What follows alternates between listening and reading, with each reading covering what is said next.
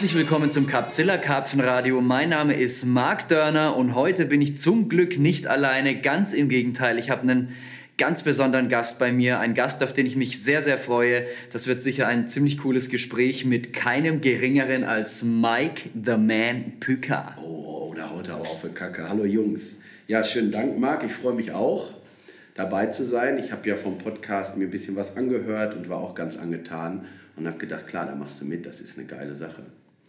Ja, und wir sind jetzt hier auch so direkt reingestolpert. Wir freuen uns natürlich, dass du die Zeit genommen hast, denn wir sind ja hier auf der Messe. Im Endeffekt, der Messebetrieb ist draußen noch am Laufen. Deswegen haben wir Marc leider nicht dabei. So ist es. Die zweite Hälfte der Carb Killers, der muss sich um den Stand kümmern, ganz klar. Aber wir haben es einfach nicht anders hinbekommen. Wir haben es uns anders gewünscht, wir haben es uns anders vorgestellt. Wir dachten, wir finden bestimmt mal abends eine ruhige Minute.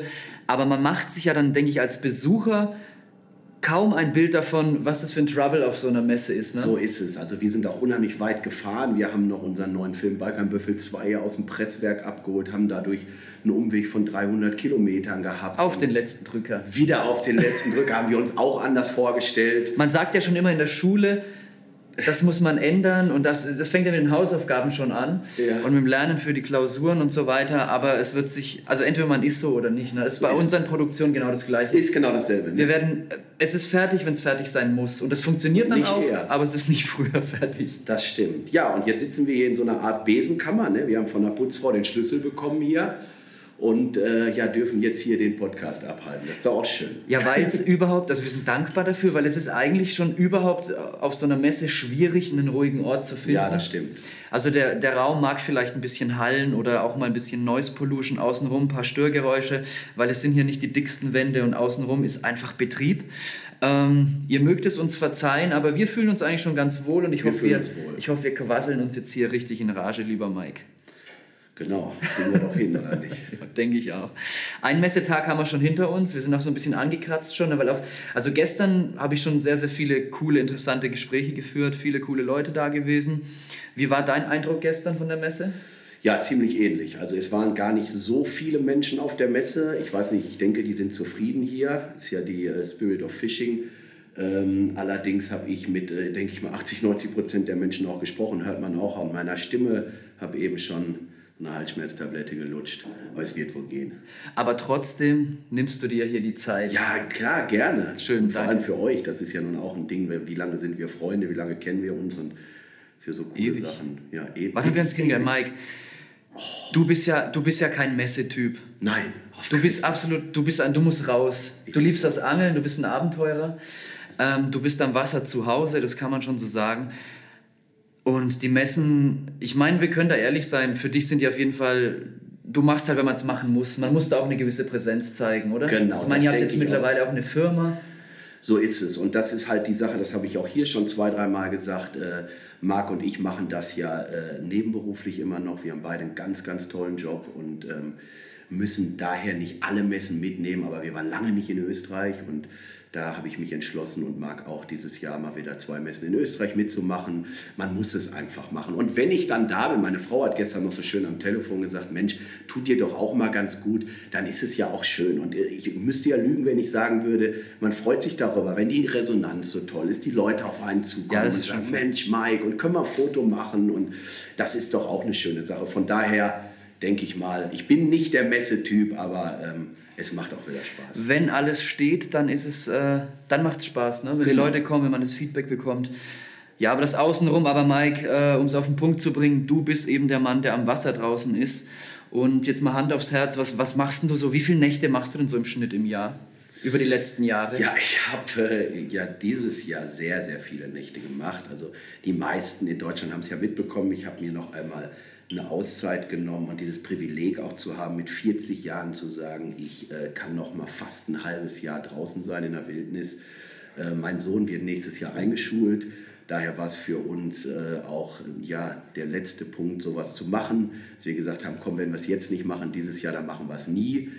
Ähm, das ist ja dieses Buchprojekt, äh, was ich da in Angriff genommen habe, äh, schwerelos. Und ähm, ja, wir haben das gemacht, daher waren es natürlich sehr, sehr viele Nächte. Wobei ich sagen muss, auf dieser langen Reise musste ich auch immer wieder aufhören zu fischen und brauchte wieder äh, diese Ruhephasen am Meer, dass man einfach mal wieder zwei, drei Tage ja einfach mal gar nicht fischt, um auch wieder äh, diese Energie zu haben und zu sagen, so jetzt, äh, wie die Österreicher sagen, greife ich an, um äh, dann auch wieder neu zu starten heißt, dass du einfach, was bewirkt es dann in dir? Du ziehst dich vom Fischen mal zurück. Für, für wie viele Tage ist es dann so im Schnitt? Oder war ja, das es war zum Beispiel auf dieser Tour immer so, ähm, dass ich wollte halt unbedingt an einem bestimmten Gewässer ähm, einen Fisch fangen, der es auch wert ist, in dieses Buch später zu kommen. Und dabei spielte für mich äh, das Gewicht und die Größe überhaupt keine Rolle. Ähm, aber wenn ich Deshalb auch der Titel? Auch, ja, unter anderem. Mhm. Also es ist schon eine Botschaft auch, die ich da vermitteln werde in dem Buch an die gesamte äh, Szene, ähm, dass ich dann einen Fisch gefangen habe, wo ich gesagt habe, ja, diese äh, wunderschöne kleine Zeile und jetzt lacht nicht mit äh, viereinhalb Kilo äh, oder ungefähr vier, fünf Kilo, äh, ist es wert und Mission ist complete.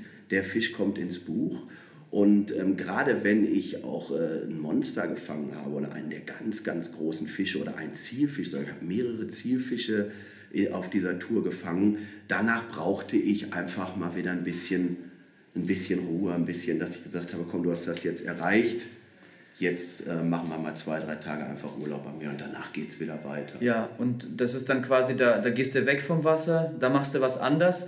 Und ist es dann so, dass sich die Erlebnisse, die du dort gesammelt hast, setzen oder dass du dich dann komplett ablenkst davon, was du erlebt hast?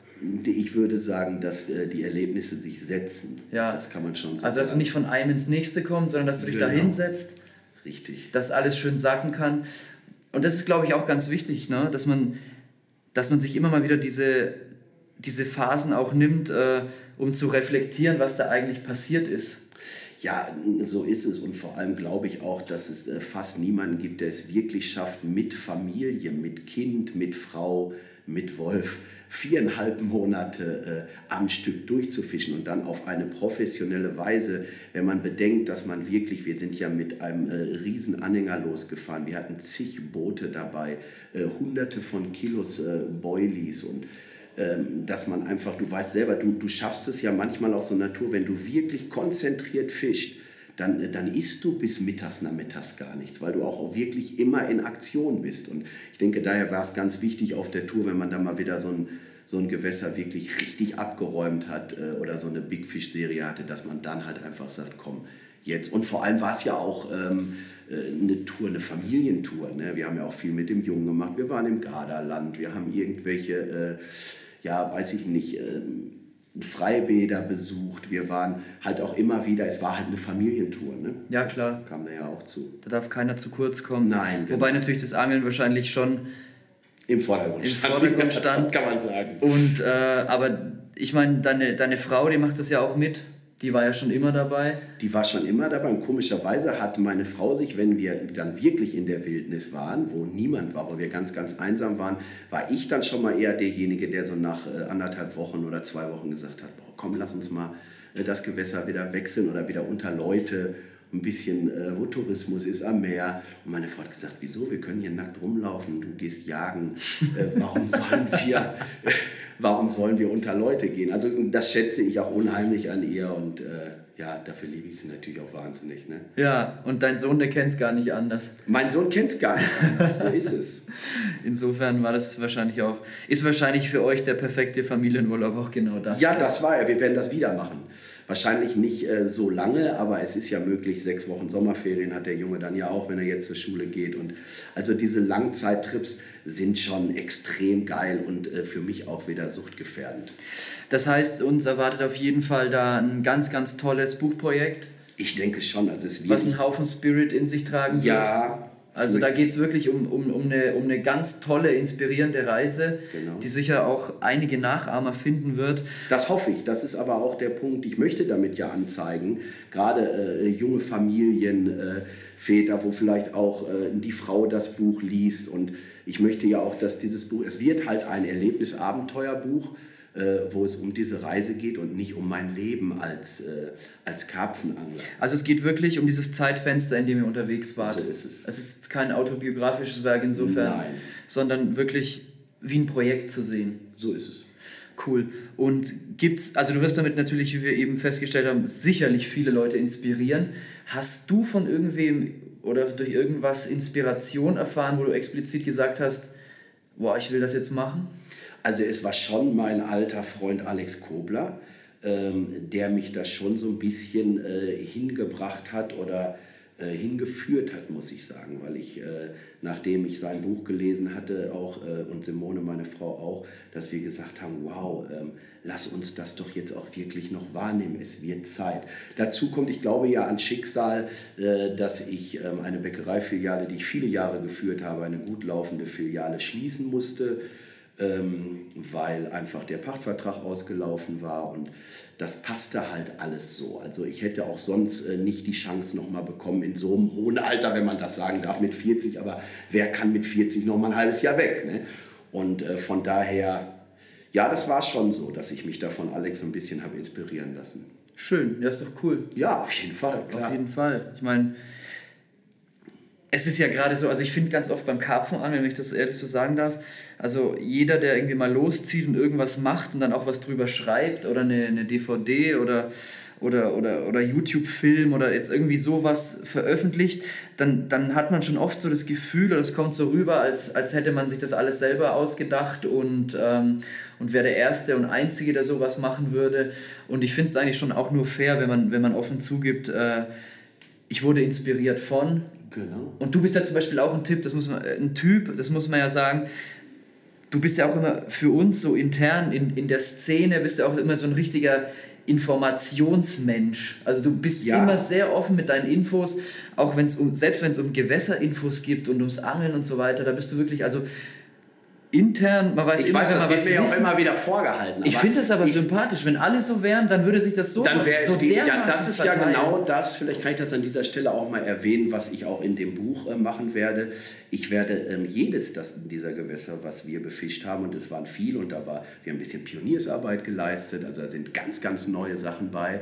Ähm, und ich werde sie alle nennen, weil ich auch einfach finde, Geil. in der Position, in der, in der ich mittlerweile bin. Und ich meine, wir machen geführte Angeltouren mit äh, behinderten Kindern, mit äh, Jugendlichen.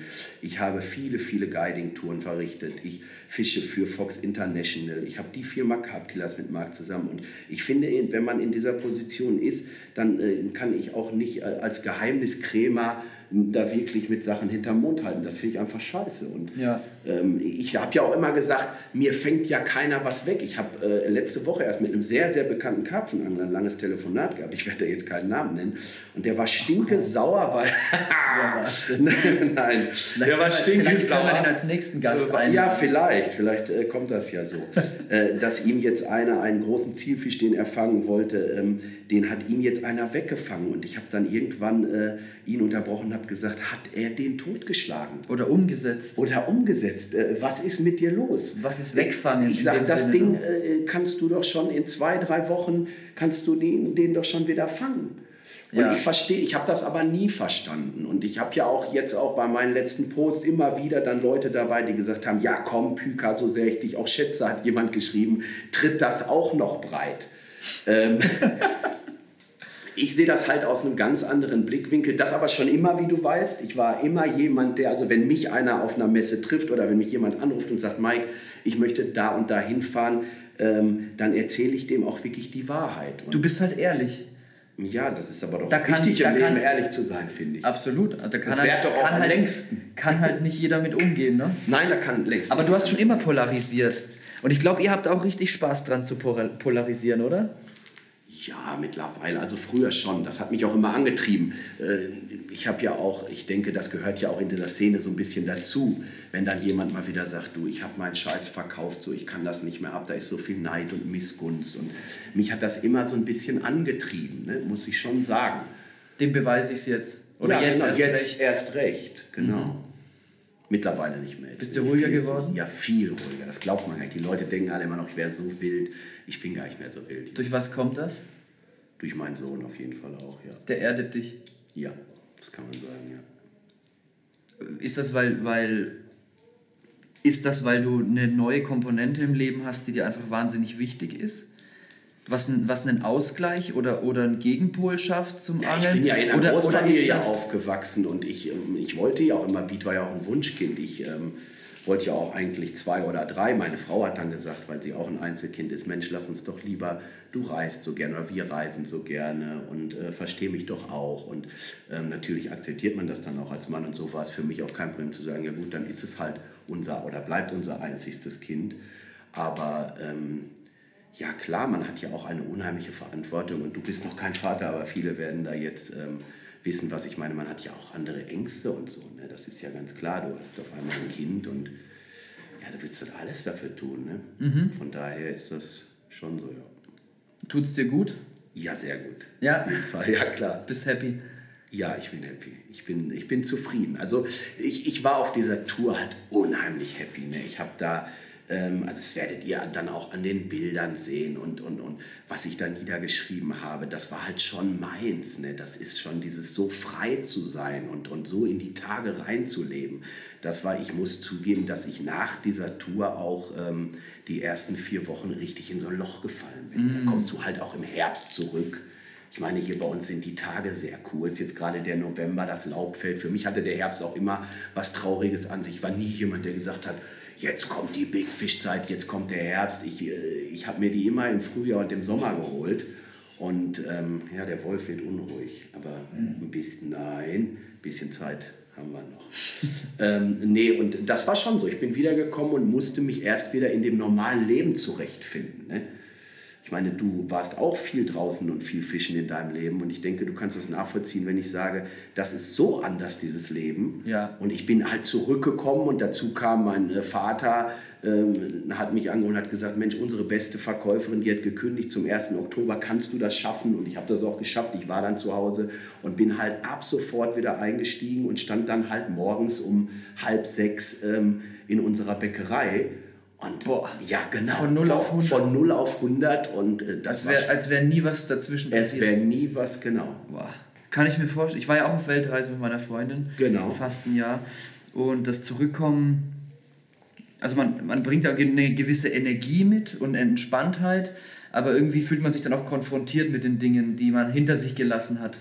Und genau. muss sich dann auch fragen. Und es fällt ja auch auf einen zurück. Mhm. So wie man weggefahren, ich bin ja auch weggefahren. Ich hatte zum Beispiel ein bisschen Stress mit dem Finanzamt und habe das einfach äh, alles stehen und liegen gelassen. Äh, mir blieb ja auch nichts anderes übrig und habe gesagt, komm, jetzt haue ich erstmal ab. Und äh, wer sich vorher schon sorgt, der sorgt sich zweimal, sagt man ja so schön. Und habe das einfach so an die Seite gedrückt. Und als ich dann wieder kam, bricht das natürlich auch auf einen ein. Ja. Aber habe ich dir erzählt, zwei Tage vor dem Meeting hat sich alles erledigt und ich bin da mit einem blauen Auge rausgekommen. Von daher. Wie schon so oft. Wie schon so oft. Ja, ja. Um, äh, um Glück.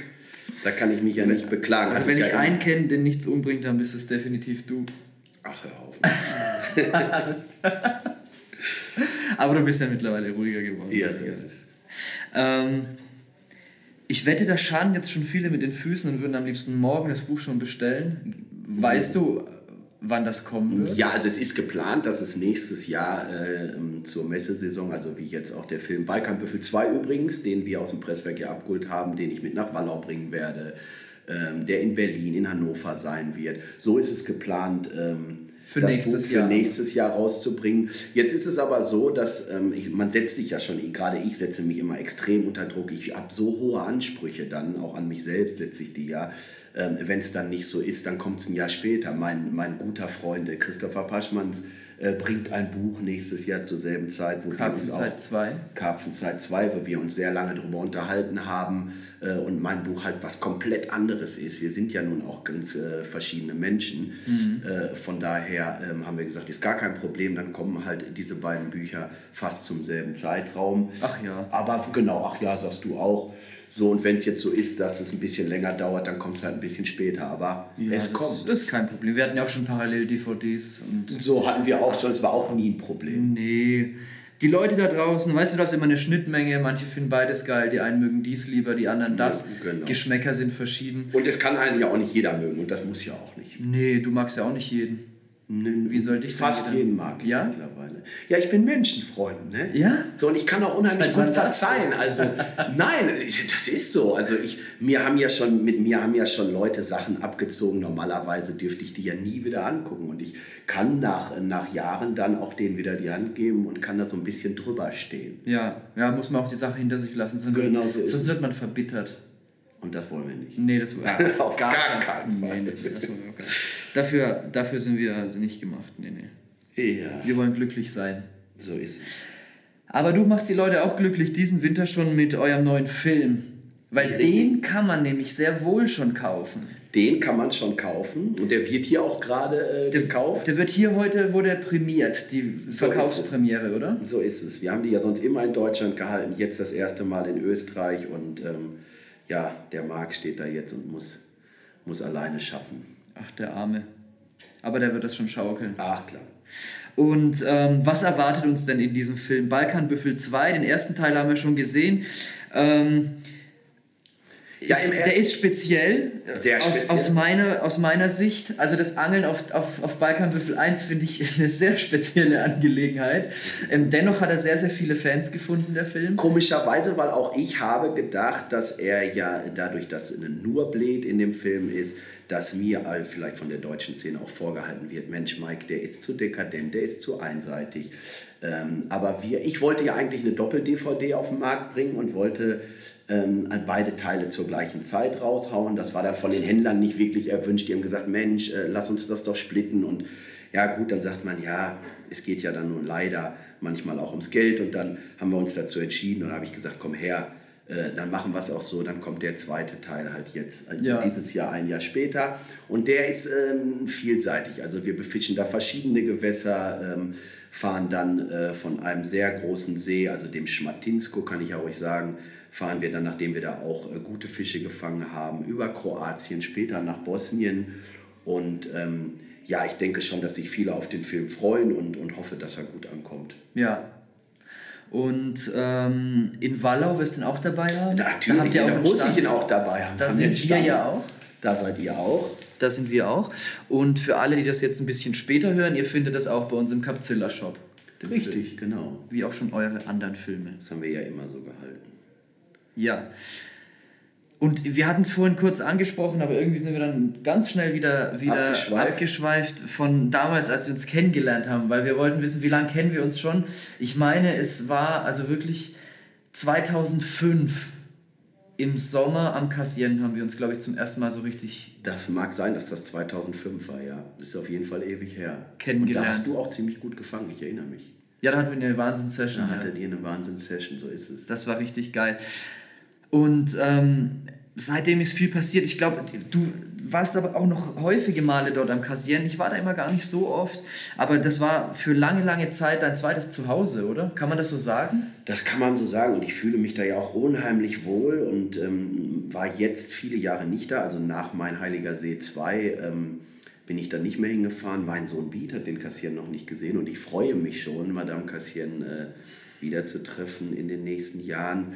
Allerdings weißt du ja auch durch äh, das Nachtangelverbot und durch, durch, durch die viele, viele Regeln ähm, ist es dann natürlich auch schwerer, sowas umzusetzen, gerade mit Familie. Ja. Und ich möchte meine beiden gerne mitnehmen und ähm, das ist am Kassieren natürlich nicht mehr ganz so einfach Ja. umzusetzen. Nee, ich war noch natürlich einige Male, nachdem wir uns da getroffen haben. Hast du einen Überblick, wie viele Trips du an Kassieren gemacht hast? Oh, habe das früher habe ich dann ja auch die 20 Kilo Fische gezählt und habe dann bei äh, über 200 verschiedenen aufgehört und das, das mache ich. Also ich wiege ja auch keine Fische mehr seit diesem Jahr und habe mich einfach dafür entschieden, äh, das sein zu lassen, weil das auch so ein bisschen was äh, für mich kaputt hat, kaputt gemacht hat hinterher. Es geht dann nur noch, ist es jetzt auch wirklich der 20 Kilo oder äh, hat er nur 19 und, und man schätzt die ja eh mittlerweile auf 100, 200 Gramm und ich habe dann in Süditalien jetzt auf diesem langen Trip mit meinem Bruder da bei einer Flasche Wein gesessen und der hat zu mir gesagt, Mike, äh, du hast immer so viel mehr aus dem Karpfenangeln gemacht. äh, Du hast das immer, ja, es ist ja auch mein Leben, das wisst ihr ja auch. Und ähm, hör doch auf, die zu wiegen. Und wir kamen da eigentlich drauf, weil das Buch ja schwerelos heißen wird. Und dann habe ich gesagt, weißt du was, da hast du eigentlich recht, ich mache das nicht mehr. Und das hat mir auf der, also ich habe definitiv äh, mein PB getoppt auf der Tour. Ich wollte äh, 35 Kilo Fische fangen oder Ü30 Kilo. Ich habe definitiv vier gefangen. Da waren ein paar bei, die die dann angekratzt haben, aber es war mir dann auf einmal nicht mehr wichtig. Es gab eine Situation in diesem, jetzt erzähle ich schon über, über diese Reise, es gab eine Situation, da kam ein Angler an, äh, mit einer Waage angerannt, weil ich den Topfisch aus einem Gewässer gefangen habe und das ist der größte hier und ähm, ich muss unbedingt wissen, wie schwer der ist. Und ich sage, du weißt, ich einen Tag vorher auch schon ein paar gute hatte. Ich sage, ich, ja, aber ich wiege den doch. Da kam der gleich schon angelaufen, weil er wusste, ich den doch für dich. Ich sage ja, Mensch, Junge, sage ich, das ist ja jetzt auch mein Karpfen, sage ich, und wenn du den fängst, darfst du den auch gerne wiegen. Sage ich, ich habe das versprochen und wenn ich was verspreche in meinem Leben, dann halte ich das immer und habe meinem Bruder in der Nacht meine Hand gegeben und habe gesagt, ich wiege nie wieder einen Fisch in meinem Leben. Und nie wieder? Nie wieder. Also du hast es jetzt nicht für dieses Projekt durchgezogen? Nein, nein, ich werde nie wieder einen Fisch wiegen. Das hast du jetzt so spontan dann... Ja, das war ziemlich spontan, aber ich glaube, das war auch kein Fehler. Und wie geht es dir damit?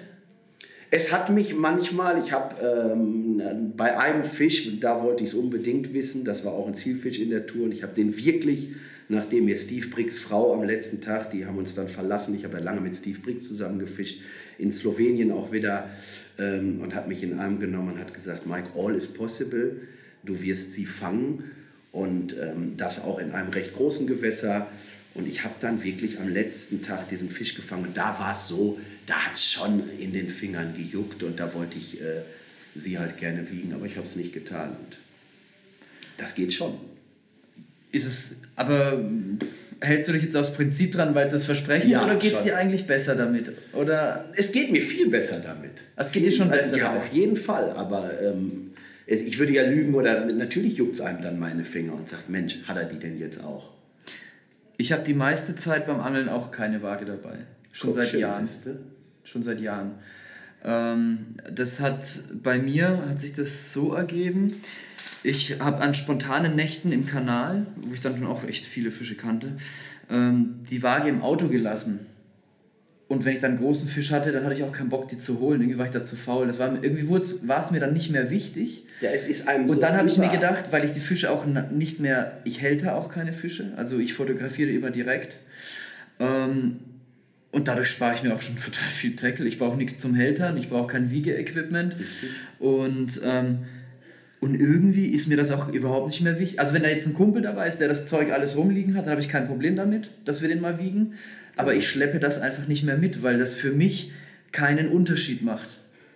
Also ich finde es für mich keinen Unterschied, wenn ich einen Fisch fange ob da jetzt äh, eine 1 oder eine 2 vorm Komma steht? Oder? Ja, null. Also für mich ja auch überhaupt nicht. Und ich werde ja auch immer wieder darauf angesprochen und du ja vielleicht auch, äh, dass du das so feierst, dass du jetzt wirklich aus diesem äh, kleinen Flüsschen diesen, diesen 16 Fünder so feierst. Ja. Ähm, ja, aber natürlich, genau, ja. Ich weiß dann auch gar nicht, was die von mir wollen. Ähm, das ist aber das, was ja so ein bisschen auch verloren geht oder verloren gegangen ist.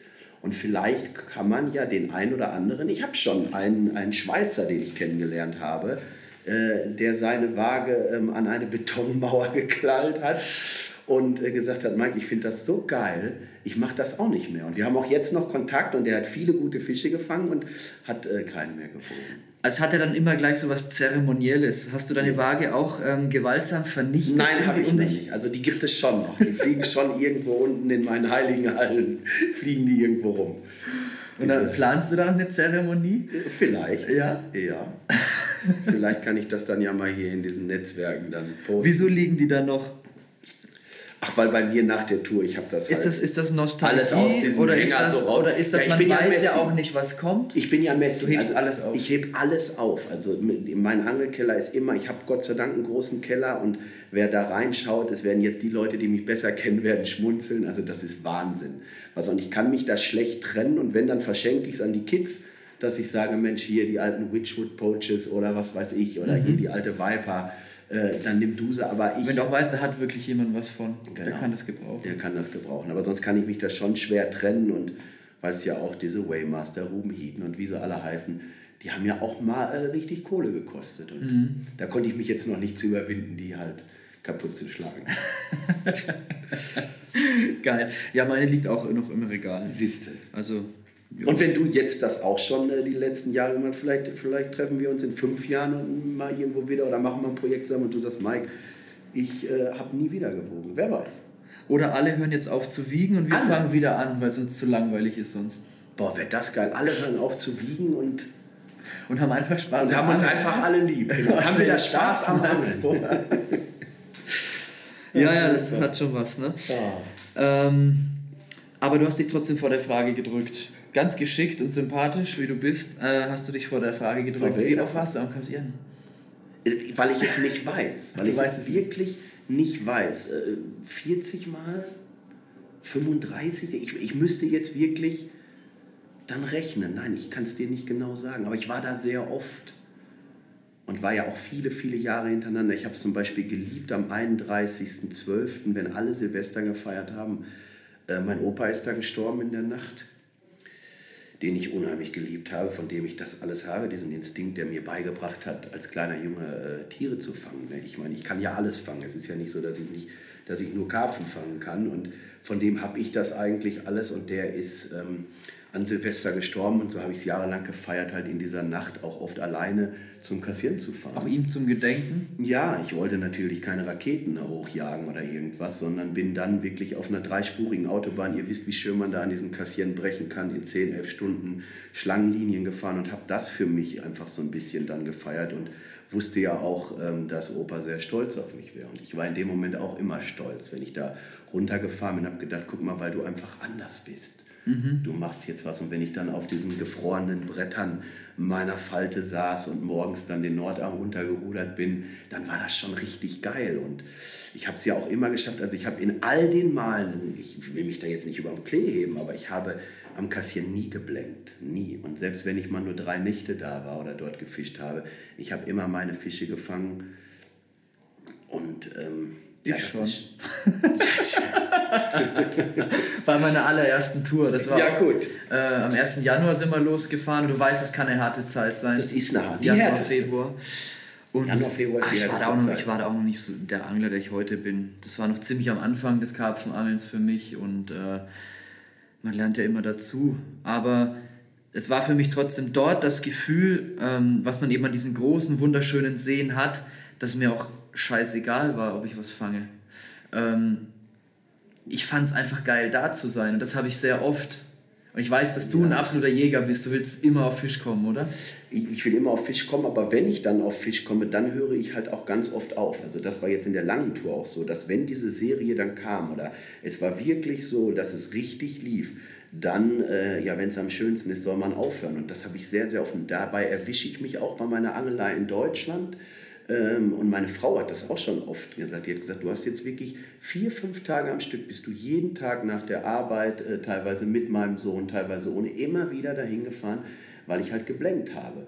Und sobald ich dann äh, diesen Lohn der Mühen halt bekommen habe, dann war es für mich okay.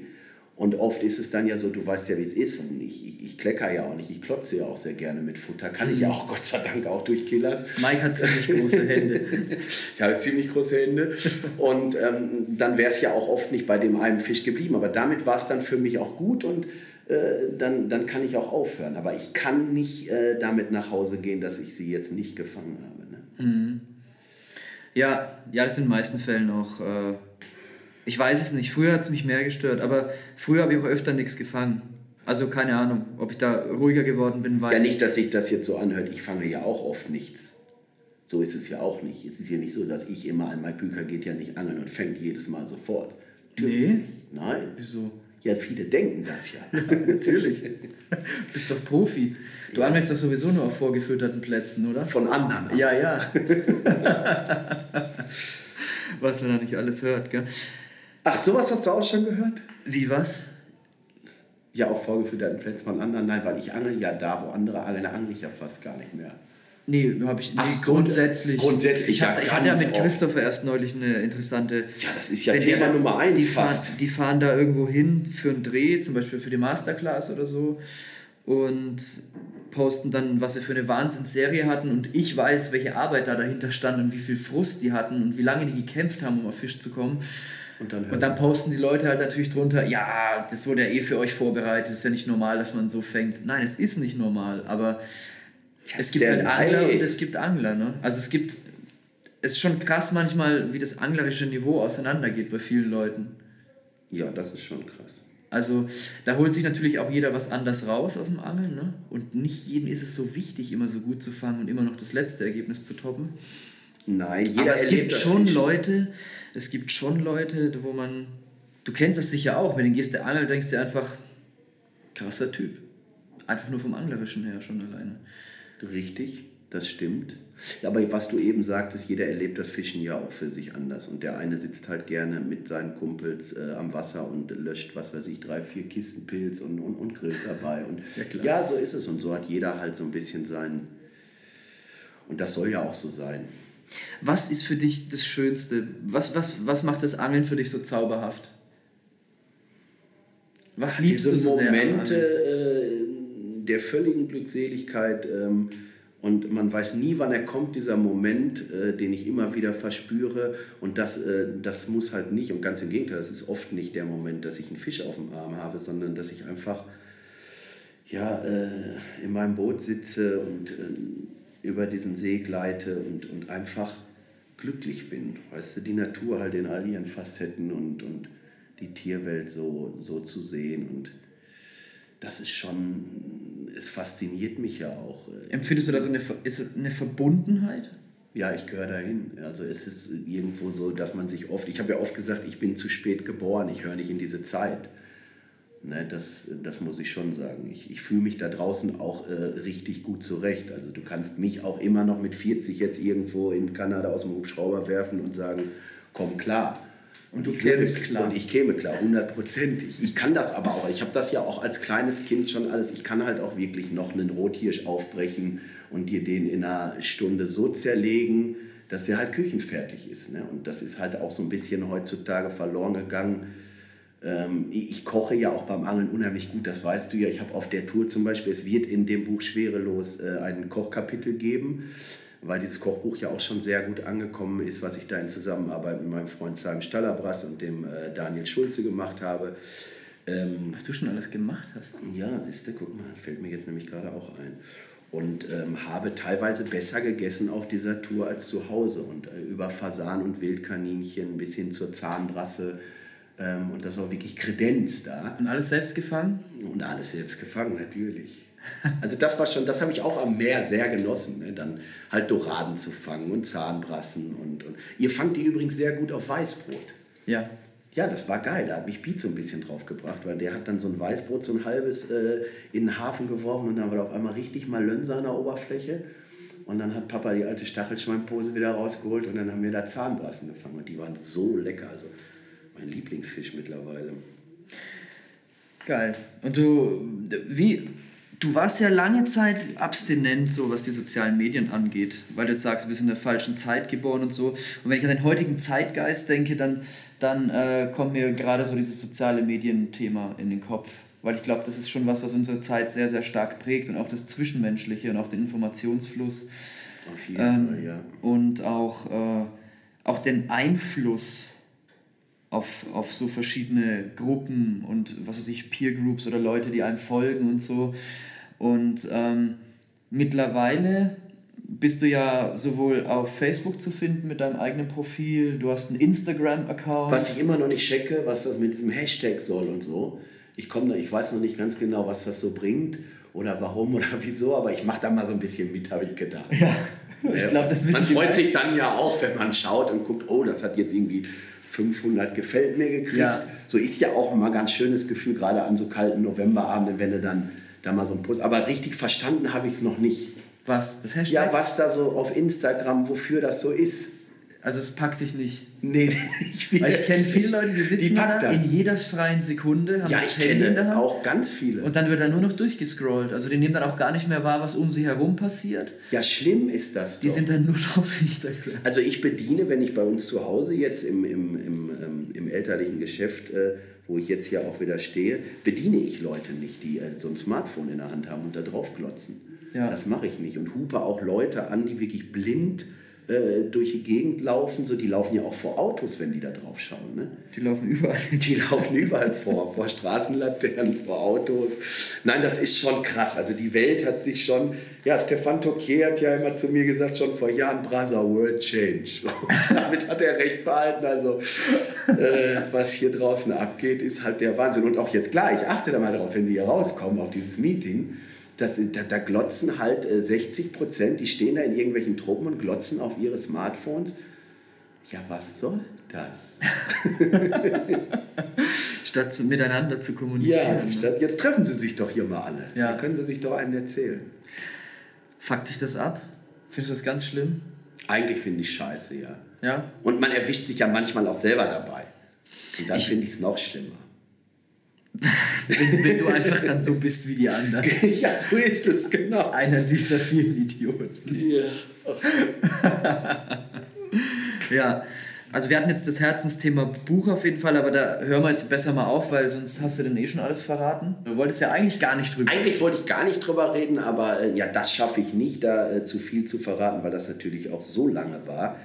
Ähm, da sind Sachen passiert, Marc, das ist äh, unglaublich. Ne? Ich glaube wieder, ähm, seit der Tour. Ich äh, war jetzt nie der Christ, der sonntags in die Kirche gegangen ist, ähm, aber ich bete wieder, äh, weil es schon irgendwas gibt, äh, was wir nicht erklären können. Glaubst du an Gott? Oder glaubst du. Ja, weißt du, das ist so. In unserer Familie ist auch schon viel passiert. Also wir mussten schon auch richtig leiden. Ne? Das ist, ähm, viele wissen das nicht, es ist äh, eine Bäckerei von uns komplett in dem Haus, wo alle Kinder lagen. Auch ich ist komplett ausgebrannt. Äh, die Schwester meines Vaters ist dabei umgekommen, die ist verbrannt. Ist äh, mein Vater hat furchtbar, genau, der hat äh, uns alle rausgetragen. Ich, wenn ich das rieche, dieses Verbrannte, dann äh, kommt das alles wieder hoch, dann kommt das zurück. Da? Äh, war ich sehr jung, ich glaube sieben oder acht. Aber schon voll mit. dich da voll dran. Ich erinnere mich da schon dran an diese Flammen. Äh, dann haben sie ja, mein Vater war ja Fußballprofi mal, der hat ja richtig hoch Fußball gespielt, äh, zweite Liga, Hannover 96 damals und so. Oh, wow. Der wurde dann, als ich 14 war, das war dasselbe Jahr, als mein Großvater, der Jäger, gestorben ist, wurde der mit einem Baseballschläger so zusammengeschlagen, dass der drei Wochen im Koma lag und hat dann in sechs Jahren in sämtlichen, das ganze Sprachzentrum zerstört, hat er eigentlich das Sprechen neu äh, erlernen müssen. Mein Vater ist 100% schwerbehindert und führt unsere ganze Bäckerei äh, komplett alleine, der Silberrücken. Ich bin so stolz auf den alten wow. Herr, das ist halt der Wahnsinn, wie der sich ins Leben zurückgekämpft hat. Und weißt du, wenn dir sowas in jungen Jahren als Kind halt, wenn sowas passiert, dann, wir haben immer als Kinder gebetet, so abends mit unseren Eltern zusammen, weißt du, und beschütze Mama, Papa, Oma, Opa wie das dann so war, wenn man klein war. Und ich habe äh, Gott gehasst. Ich habe gesagt, was ist, was, was ist das für ein Wichser? Entschuldigung, wenn ich das so sagen darf. Warum, warum, ne? Hm, ich konnte dann auch nicht verstehen, genau, wieso konnte das passieren und warum passieren so viele schlimme Dinge als Kind dann halt auch auf dieser Erde, äh, wenn es den gibt. Ne? Deswegen kann ich nicht sagen, ich glaube nicht an Gott, aber ich glaube an dieses Übernatürliche, an dieses, es, es ist halt, wir haben so viel Glück gehabt auf, auf dieser Tour. Wirklich, ich hatte den heiligen Christophorus, habe ich von einem, von einem äh, Freund äh, mitbekommen auf die Reise. Und der ist sehr, sehr gläubig und der hat gesagt, er wird euch beschützen. Und ähm, es, ich will das jetzt nicht erzählen, weil ich werde darüber schreiben, aber es hätte Tote geben können. Und, und, und im Nachhinein äh, muss ich auch immer wieder, äh, denke ich darüber nach, wie konnte das überhaupt gut gehen. Das war so eine Autobahnaktion, ähm, aber mehr möchte ich jetzt wirklich nicht erzählen. Also von daher, du mhm. sagst zu viel. Also du sagst, da ist was. Ob's ja, Gott, da ist was. Gott genau. ist oder da ist irgendwas ist das da. Universum. Irgendwas beschützt uns auch da. Also so ein Schutzengel, glaube ich, mhm. den hat man schon. Ich finde es voll geil, dass du da offen drüber sprichst, weil. Ja, warum aber, denn aber nicht? du bist ja auch so ein Typ, ne? Also du, was du denkst, das sagst du und das schätze ich sehr an dir. Ähm, krass. Ja. Wirklich eine starke Sache. Und ähm, wie sind die Pläne für die Zukunft? Das ist, denke ich, auch sehr, sehr interessant. Ne? Wir kennen alle sehr viel aus deiner Vergangenheit. Wir kennen jetzt deinen, deinen Jahresverlauf dieses Jahr und was noch auf uns zukommt. Aber wie sind, wie sind deine anglerischen Pläne? Was hast du für Ziele zum Beispiel für nächstes Jahr? Ich habe da jetzt äh, keinen wirklichen Plan, ähm, vielleicht auch aus dem Grund, weil auch diese lange Tour gar nicht geplant war. Die war halt völlig planlos und einfach drauf losgefahren und, und, und ja auch wirklich da Ähm, ich wurde vorher viel gefragt, ja, welche Gewässer willst du anfahren? Welche? Ich wusste gar nichts und habe halt einfach mal gemacht und das hat so toll geklappt, dass ich jetzt auch wirklich für nächstes Jahr noch keinen Plan habe. Ähm, mal gucken, es liegt natürlich auch viel Neues jetzt bei mir an. Ich werde wieder, ich musste ja die äh, Bäckerei schließen, ich werde wieder eine kleine Filiale, ein kleines Bistro-Café eröffnen jetzt im Februar. Mhm. Wo ist das? Ähm, in dem Dorf, in dem ich auch praktisch lebe. Also das ist das Kalletal. Mhm. Und ähm, ich werde in Hohenhausen City, äh, werde ich wieder ein kleines Bistro öffnen. Ich kenne da jeden und hatte sehr, sehr viel Stammkundschaft, die werden alle wiederkommen. Da könnte ich die Leute auch finden, unsere, und da die Leute, Ja, und da kamen auch immer alle Angler hin vorher und da wurden halt viele Geschichten erzählt und die Jungs sind da hingekommen und haben Boilies geholt und sich natürlich auch den einen oder anderen Tipp und das soll wieder so sein. Das Einzige, was ich ändern werde, ich habe halt viel, viel kurze Nächte geschoben vor dem Trip, was mir früher überhaupt nichts ausgemacht hat. Äh, ich bin halt äh, jahrelang auch, äh, habe ich den Karpfen morgens gerade im Fluss, den, die Ricks den Jungs vor den Mäulern weggedreht, weil ich halt einfach um halb sechs, sechs dann morgens abgetickelt habe, zack, schnell zur Arbeit. Das habe ich jetzt äh, letztes, vorletztes Jahr auch noch durchgezogen, aber ich merke auch, äh, ich werde älter und gerade bei diesem nasskalten Wetter, wenn dann die Knochen auch schon wehtun, dann ist mir das sehr schwer gefallen, dieses morgens abtickeln zur Arbeit. Und von daher wird sich da ein bisschen was ändern. Ich werde mir in einer Woche, wenn wenig Leute am Wasser sind, werde ich mir zwei, drei Tage nehmen, äh, so dass ich auch äh, ja, weiter entfernte Gewässer anfahren kann möchte vielleicht mal wieder und jetzt so, oh, jetzt werden die Kölner alle wieder aufschrecken, werden im Kölner Raum ein bisschen angreifen. Oh oh. oh oh, ja, da sind wieder die Neider ganz weit vorne. Und ja, nee, aber einen wirklichen Plan habe ich noch nicht. Also ich habe jetzt keine Zielfische für nächstes Jahr, wo ich sage, ich will jetzt unbedingt den fangen oder möchte auch nicht zum Euro Aqua Lake oder so. Also da ist jetzt nichts geplant. Nein? Nein. Wieso nicht? Warum denn nicht? Wieso denn? Da gibt es doch so viele dicke Fische. Das stimmt. Ja, der ist auch schwer wie Sau, Mann. Der Fisch? Nee, der See. Ja? Ja, klar. Herausforderung Euro Aqua, ja. also nicht im nächsten Jahr. Nicht im nächsten Jahr. Okay. Ähm, tja, Mike, es gibt noch tausend Sachen zu erzählen. Wir ja, könnten uns auch mal über das Angeln eingängig unterhalten. Aber das würde ich eigentlich ganz gerne verschieben äh, auf eine Session. Vielleicht schaffen wir es nächstes Jahr mal zusammen eine Session zu machen. Bestimmt. Für einen weiteren Ich lade dich ein, ich bekoche dich, du kommst zu oh, uns. Das hört sich gut an. Ja, warum nicht? Und dann können wir uns da, kannst du noch ein bisschen mehr über dein Angeln erzählen?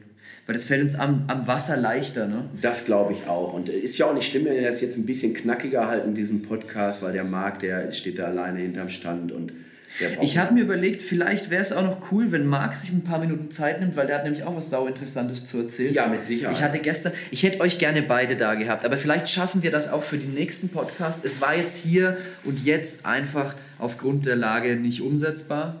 Ähm, ich hoffe, die Hörer nehmen uns das nicht übel, aber ich will auch gerne mal mit euch zu zweit da sitzen und was besprechen, weil wenn ihr beide zusammen seid, ist halt immer so eine schöne Energie, das schaukelt sich dann immer ins Das schaukelt sich dann auf. Ja, ja. ja.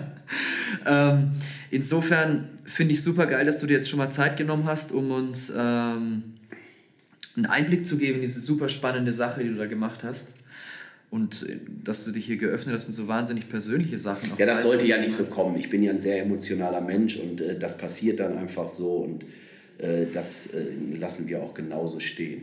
Das finde ich Da nehmen wir auch nichts raus. Oder, und ich, ich finde auch, man muss sich nicht dafür schämen, Emotionen zu zeigen. Nee. Weil das nee, menschlich nee. ist. Und Auf jeden Fall, klar. daher. Was, pff, sonst wären wir alle nur Steine. Ja, genau. Ah, Steine. Steine. Mike, ich habe was für dich. Ich habe das, ganz komische den Kopfhörer eben abgenommen. Jetzt höre ich mich nicht mehr. Mike, ich habe hier einen Stoffbeutel für dich. Ach Quatsch, jetzt kriege ich wirklich auch noch Geschenke. Ja. Ich habe es dir versprochen. Oh, das ist ja so lieb. Ja, der ist ja voll. Ja, hier sind deine Sachen. Ähm, Boah, geil. Also der Stuff ist wirklich richtig stylisch. Also das finde ich toll die neuen Shirts und Hoodies. All Carbs are beautiful, ja. Und so sieht's aus. genau so ist das.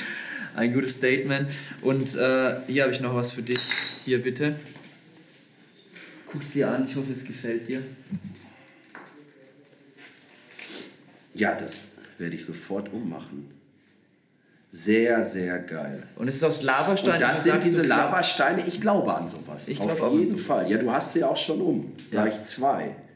Kannst du mir hier einmal mithelfen? Ja, das ist voll easy, musst nur auseinanderziehen. ah, okay. Ich wollte jetzt nicht du- mit Gewalt dran. Nö, aber da kannst du auch nichts kaputt machen.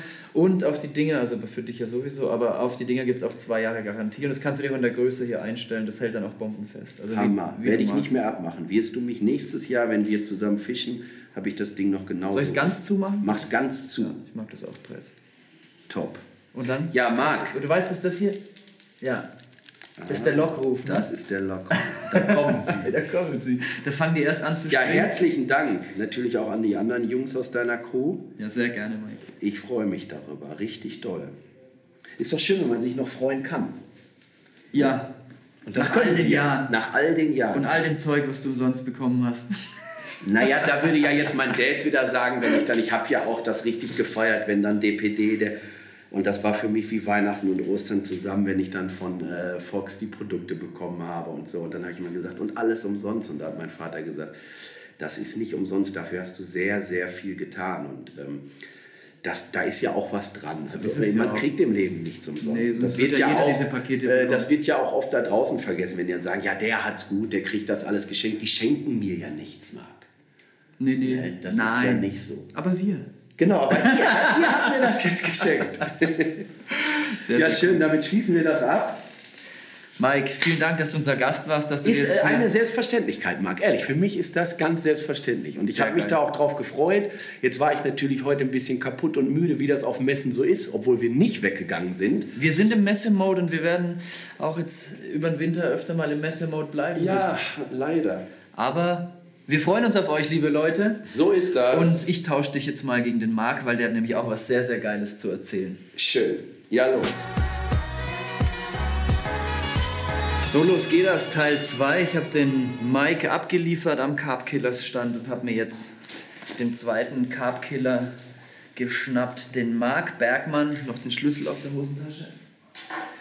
Ähm, Marc, du bist der zweite Carb Killer. Du und Mike, ihr macht das schon wie lange zusammen? Oder wie entstand das eigentlich mit den Carb Killers? Ja, das ist eigentlich eine ganz lustige Geschichte. Das ist ähm, so entstanden, dass wir ja früher schon bei Venture waren und hatten da einen Sponsorvertrag und äh, haben so auch Steve Briggs kennengelernt. Und äh, irgendwann hat der Steve halt uns zu seinem Geburtstag eingeladen. Den hat er in Nizza gefeiert, am Cassien. Das war vor acht oder neun Jahren jetzt. Und ähm, ja, wir hatten unsere Sommertouren schon weg, waren ja beide ganz normal am Arbeiten, äh, hatten zwar jeder noch ein bisschen Urlaub über, aber wie das dann immer so war, am Ende des Jahres, so ein Trip darunter ist halt auch immer teuer, fehlte so ein bisschen auch die Kohle. Und dann haben wir halt gesagt, ja, wie machen wir das jetzt? Wir wollen natürlich auf den Geburtstag von Steve, wie kriegen wir das hin?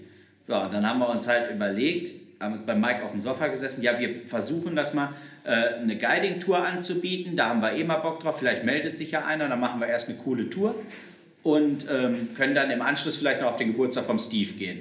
Und da haben wir eine Anzeige geschaltet, ähm, in der Carb Connect war das damals, wo wir dann Layout gemacht haben und dann äh, geführte Tour an Cassien, ähm, ob da jemand Interesse dran hat. Und äh, das Ding war dann halt wirklich binnen einer Woche ausgebucht. Wir hätten also gesagt, wenn einer oder zwei Bock haben, mit uns mitzufahren, wäre das super. Es waren dann am Ende aber zehn.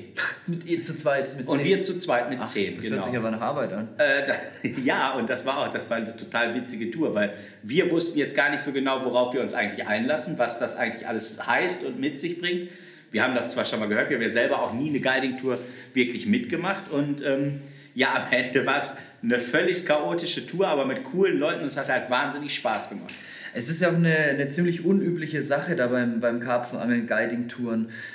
Ich meine, ihr wärt die Ersten gewesen, bei denen ich das so wirklich wahrgenommen habe, dass sowas angeboten wird. Also klar gibt es, dass irgendwelche Weltscamps am Ebro oder so auch mal Karpfen anbieten, aber dass jetzt, sage ich mal, wirklich Szene-interne Angler und Experten äh, so wirklich sagen, wir bieten jetzt ge gezielte Karpfentouren an, die wir äh, mit euch als Gästen starten, wirklich nur, also ohne mit, mit einem Camp irgendwie zusammenzuarbeiten, sondern wirklich einfach mit den Leuten losgehen. Gab's das, kennst du jemanden, der das schon vorher gemacht hat? Nee, eigentlich nicht. Also ich kann es nur vom Stefan Seuss, die Weltstouren, klar. Auf Wels, genau. Aber ansonsten, nein, war, war uns das aus der Karpfenszene jetzt auch völlig unbekannt. Und damit habt ihr dann quasi euer Business gestartet. So fing das an, ja. Und Da, aus da dem, gab es aber noch gar keinen Business-Hintergedanken. Ihr wolltet einfach nur ankassieren. Wir wollten ankassieren, wir wollten diese Tour machen und ja, wir haben uns das dann halt so, dass das halt cool sein könnte, sowas überhaupt zu machen. Da war es halt einfach nur cool, so eine Tour zu machen ähm, und ging wirklich noch gar nicht so darum, dass man jetzt äh, irgendwie eine Firma gründet oder so. Das ist dann halt einfach irgendwie so entstanden, ohne dass wir das auch groß geplant hätten. Und was ist seitdem alles passiert? Was ist daraus alles entstanden? Ja, das ist halt, es kommt halt immer so eins zum anderen und ich denke halt auch, also wir planen viele Dinge halt auch überhaupt nicht, weil solche Dinge, die bringt das Leben halt einfach mit sich. So, es war halt mit diesen Guiding-Touren, da, da haben wir so viel Spaß gehabt über Jahre, aber das war halt auch nichts, wofür man wirklich, womit man wirklich Geld verdienen konnte. Es war halt cool, wir haben viele coole Leute kennengelernt, haben unheimlich viele Gewässer befischt. Ähm, aber dadurch, dass wir so einen riesen Aufwand hatten, immer lange Touren, wir waren viel von zu Hause weg, wir sind immer äh, weit gefahren. Und wenn du es dir dann wirklich überlegt hattest, am Ende war da nicht so viel von über. Mhm. Von diesen Touren jetzt alleine. In der, in der Zwischenzeit sind ja dann die Boilies dazugekommen. Ja, wie kam das denn mit den Boilies? Kam das auch durch die Touren? War, war dann die Nachfrage der Kunden? Oder wie kamt ihr drauf, Baits zu machen? Also von den ja, Touren zu den mit Baits. den Baits, das ist ja damals eigentlich so entstanden, dass wir ja noch, äh, dass wir ähm, bei Black Label Baits waren mhm. und die erste Tour lief ja auch noch mit Black Label Baits. Das so. war ja über Black Label noch. Und ähm, dann war es halt so, dass, es, äh, dass wir halt auch ein immenses, äh, immens viele Boilies brauchten für diese Touren und für, auch uns, für unsere eigene Angelei. Mhm. Und äh, ja, dann hat der Sebastian ja damals auch gesagt, Jungs, das wird jetzt auch alles echt ein bisschen viel und äh, ich kriege das auch so nicht mehr hin. Und äh, dann haben wir gesagt, okay, dann, äh, das ist ja auch völlig in Ordnung. Äh, aber wenn wir jetzt für so eine Tour, äh, wir hatten die Touren ja mit Boilies angeboten und einem die Boilies auch noch kaufen müssen selber, mhm. dann bleibt da nachher gar nichts mehr bei hängen mhm. für uns. Und äh, so war es dann, dass wir gesagt haben, okay, dann äh, machen wir unsere eigenen Boilies und haben Sebastian ja damals auch angeboten, ähm, haben wir halt gesagt, wir machen das erst zusammen und das wurde dann aber auch schnell mehr und Sebastian hat ja auch immer seine eigenen Sachen, die hat er ja auch heute noch. Wir verstehen uns auch alle noch super gut und äh, sind dann ja ähm, zu, äh, damals zu Eurobates gegangen, die ja bis heute für uns produzieren. Mhm. Also ihr lasst sie da rollen? Genau, wir lassen die rollen, weil wir haben ja beide auch noch unseren normalen Beruf, Mike in seiner Bäckerei.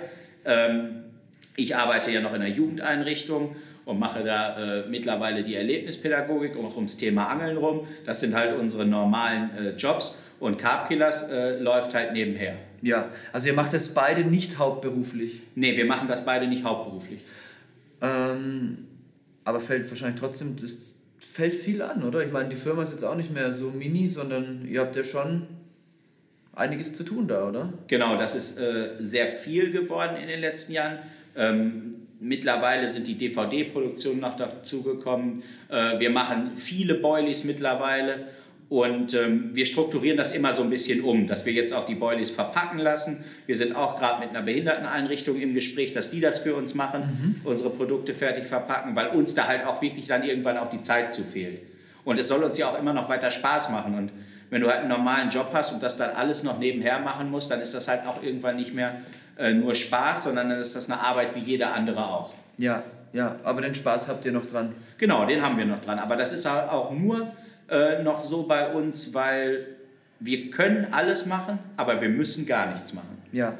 Und das ist uns wichtig, so, äh, dass wir halt sagen, wir haben Bock auf ein paar Messen zu fahren im Jahr, das ist eine schöne Sache.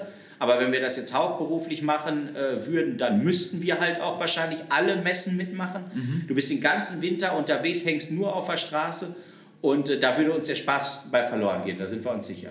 Wird es zu zwanghaft? Da wird es zu zwanghaft, genau. Ja. Wie ist denn dein Eindruck von dieser Messe hier? Äh, das ist erstmal eine super schöne Halle. Ähm, und äh, das, es sind viele Aussteller da. Das ist ein schönes Format, also mir gefällt das. Mir gefällt es auch sehr gut hier, ne? Ja. Also das Flair hier von der Spirit of Fishing ist echt cool. Bin ja. mal gespannt, wie sich das zum nächsten Jahr entwickelt. Es könnten ein paar mehr Besucher sein, aber es ist das erste Mal, dass es stattfindet und ich denke, das kann sich echt entwickeln. Ne? Ja, was halt schön ist, ähm, du kannst das ja immer so oder so sehen. Wenn du jetzt einen Wahnsinnsandrang hast auf einer Messe, dann hast du ja für den Einzelnen gar keine Zeit. Du kannst eigentlich gar nicht auf die Leute eingehen, weil ähm, du kannst halt nur die Leute quasi abfertigen, schnell die Produkte raushauen, damit es irgendwie weitergeht, weil halt die Nachfrage dann noch relativ groß ist. Ähm, aber auf so einer Messe, wenn du halt weniger Besucher hast, hast du immer mal wieder Phasen, wo du dir auch für einzelne Zeit nehmen kannst, Fragen beantworten kannst, mal ein Foto machen oder solche Sachen. Das ist ja für den Besucher ist es ja eigentlich viel schöner so. Ja, auf jeden Fall, absolut. Finde ich. Also ist auch so, die Leute, die da sind, für die haben wir wirklich Zeit. Genau, so, so ist es bei uns also auch. Also ich habe selten mit, mit, äh, mit einzelnen Personen auf Messen so ausführlich sprechen können wie hier. Ja, das ist, das ist auch eine schöne Sache. Ja, cool. Und um jetzt zurückzukommen zu dem anderen Thema mit eurem Job, mit eurem Hauptjob, Mike äh, macht ja dann eine Bäckerei seiner, seiner Eltern im Familienbetrieb im Endeffekt. Ähm, und du bist bist du Sozialpädagoge oder was hast du gelernt oder wie ist dein, dein, äh, dein Status? Nein, ich bin eigentlich, ich habe mal Zimmermann gelernt. Das war der erste Job, den ich gemacht habe. So, das habe ich gemacht, wie das früher bei allen war. Junge, du musst eine Lehre machen. Mhm. Und dann äh, habe ich eine Bewerbung geschrieben und äh, dann haben die gesagt, ja, du kannst bei uns anfangen. Ja, dann habe ich Zimmermann gelernt. Ja, weil wenn ich auch ehrlich bin, das hat mir Spaß gemacht, aber das war halt nicht meins. So, mhm. weißt du, irgendwie war das nie meins. Und dann habe ich mal ein Praktikum gemacht, äh, das war gar kein Praktikum, das war äh, damals Zivildienst in einer Behinderteneinrichtung. Okay. Und da bin ich dann geblieben, habe dann da andere Aufgaben ge, äh, gemacht, ähm, da in den Service betrieben und habe das ein paar Jahre lang gemacht und äh, hab dann lief das aber auch schon mit Carb Killers. Carb Killers wurde immer größer und für mich war es einfach ein Riesenproblem, diese feste Struktur in dieser Arbeit. Du musst um 8 Uhr da sein und du darfst um 4 nach Hause gehen. Mhm. So, und dann war es halt immer so, du kommst um 4 bis, äh, von der Arbeit, dann fährst du noch in eine Firma, musst noch Sachen verschicken und machst abends das Büro. Mhm. Und das war halt irgendwann viel zu viel, das ging nicht mehr. Aber das hat sich jetzt über Jahre äh, entwickelt, oder? Genau, das hat sich über Jahre entwickelt. Und mhm. dann äh, habe ich überlegt, da ganz aufzuhören. Und hauptberuflich Carb-Killers zu machen? Ja, da habe ich drüber nachgedacht, genau, ja. das noch weiter zu fokussieren. Und äh, dann habe ich aber äh, in Österreich beim Skifahren den Thomas Hirschbauer kennengelernt. Und der hatte ein Projekt in seiner Einrichtung, ähm, wo es um Erlebnispädagogik mit dem Thema Angeln ging. Mhm. So, Thomas hatte aber zu dem Zeitpunkt auch so ein bisschen das Problem, wenn man halt mit vielen Kindern angeln geht, braucht man halt auch Zelte, Liegen, äh, Routen, du brauchst das, also alles, dass du halt vernünftig übernachten kannst mit, mit den Kindern. Und äh, da kam ich dann wieder ins Spiel, weil wir ja noch diese Guiding-Firma hatten. Und wir hatten ja auch alles, was wir brauchten, auch für unsere Kunden. Und da haben wir das erste Projekt zusammen gemacht. Das hat super funktioniert mit dem Kinderdorf aus der Steiermark und äh, mit der Einrichtung, in der ich arbeite. Ja, und ähm, das fand, wir hatten damals einen Führungswechsel. Wir sind halt eine Einrichtung mit gut 1200 Angestellten. Wir haben einen neuen Chef bekommen und der ist auf dieses äh, Projekt aufmerksam geworden. Dann haben wir ihm das vorgestellt und er hat halt gesagt, das ist eine coole Sache, das fehlt noch in dieser Einrichtung und ob ich mir vorstellen könnte, so einen erlebnispädagogischen Bereich in, äh, in der Einrichtung aufzubauen. Mhm. Äh, Voraussetzung ist halt, du machst die Ausbildung, du machst deinen Erlebnispädagogen. Und das habe ich jetzt in den äh, letzten anderthalb Jahren gemacht. Und, äh, das, hab, das ist noch eine zusätzliche Ausbildung. Das ist eine zusätzliche Ausbildung, ja, genau. Ja. Äh, die habe ich nebenher gemacht. Noch, also quasi, ich arbeite eigentlich schon an diesem Projekt habe nebenher noch die Ausbildung gemacht und hatte nebenher ja auch noch Carb-Killers. Das war halt auch eine ziemliche Nummer, die anderthalb, anderthalb Jahre, die letzten. Oh, das hört sich stressig an. Und äh, ich bin jetzt aber, ich schreibe jetzt meine Abschlussarbeit und äh, im Sommer geht es dann mit dem Projekt los. Ja, und wie hat man sich das vorzustellen? Ähm, du gehst dann da angeln mit Kindern und das ist dein Job. Genau, das ist mein Job. Das hört sich aber auch cool an. Ja, das ist auch richtig cool. Ähm, vor allem äh, ist das für beide Seiten gut. Ich habe halt eine Jahresarbeitszeit. Das heißt, ich kann mir meine Arbeitszeit komplett frei einteilen. Das äh, passt natürlich super zu Carb Killers. Und ähm, ja, wir, ich bin viel mit den Kindern draußen angewässern. Ich habe Kooperationen mit Campingplätzen, die auch Seen da dran haben. Und äh, wir wollen auch noch einen eigenen See ähm, für das Projekt gewinnen, wo wir dann auch den See wirklich äh, gestalten mit Jugendlichen, äh, Renaturierung, äh, die, die Vegetation selbst bestimmen und solche Sachen. Da werden wir dann im nächsten Jahr äh, verstärkt dann in meinem Hauptjob den Fokus drauf legen. Ja, ja krass. Das hört sich auf jeden Fall mega interessant an. Ähm, und was für Kinder spricht das an? Mit was für Kindern gehst du da los? Für wen ist das Programm? Also das ist eigentlich grundsätzlich für alle Kinder. Mhm. Also ich habe jetzt im Moment äh, Jugendliche mit und ohne Behinderung ähm, im Alter von, sagen wir, 12 bis 20 Jahren. Mhm. Das und ist so. Mit, mit Behinderung, wie hat man sich das dann vorzustellen? Ähm, in welche Form von, weil ich meine, hast du dann noch Leute dabei, die dir helfen oder bist du da völlig auf dich allein gestellt mit den Kids? Und wie viele nimmst du da mit? Also es kommt darauf an, was wir machen. Wenn wir jetzt ein reines Freizeitprojekt machen, wie jetzt zum Beispiel, wo es dann wirklich nicht um pädagogische Arbeit geht, sondern nur um ein Freizeitprojekt. Um Bespaßung? Um so Bespaßung, Also das genau. ist dann so wie, wie dieses Ferienprogramm oder so? Genau. Ja. Dann fahren wir halt mit zehn Kids an Ebro. Wir waren jetzt bei Urlaub nach Mars ah, ja. am Ebro im Sommer mit zehn Kids und das machen wir dann zu zweit. in den Sommerferien? In den Sommerferien. Und das genau. bietet ihr an und äh, was, was kostet es die Kids? Nichts. Ach, das ist umsonst? Ja, ja, das wird, ist halt spendenfinanziert. Oh, wow. Und ähm, die, nein, die Kids haben ja auch gar nicht die Möglichkeit, sowas zu finanzieren, aber es gibt dann halt auch einen festen Freizeitetat.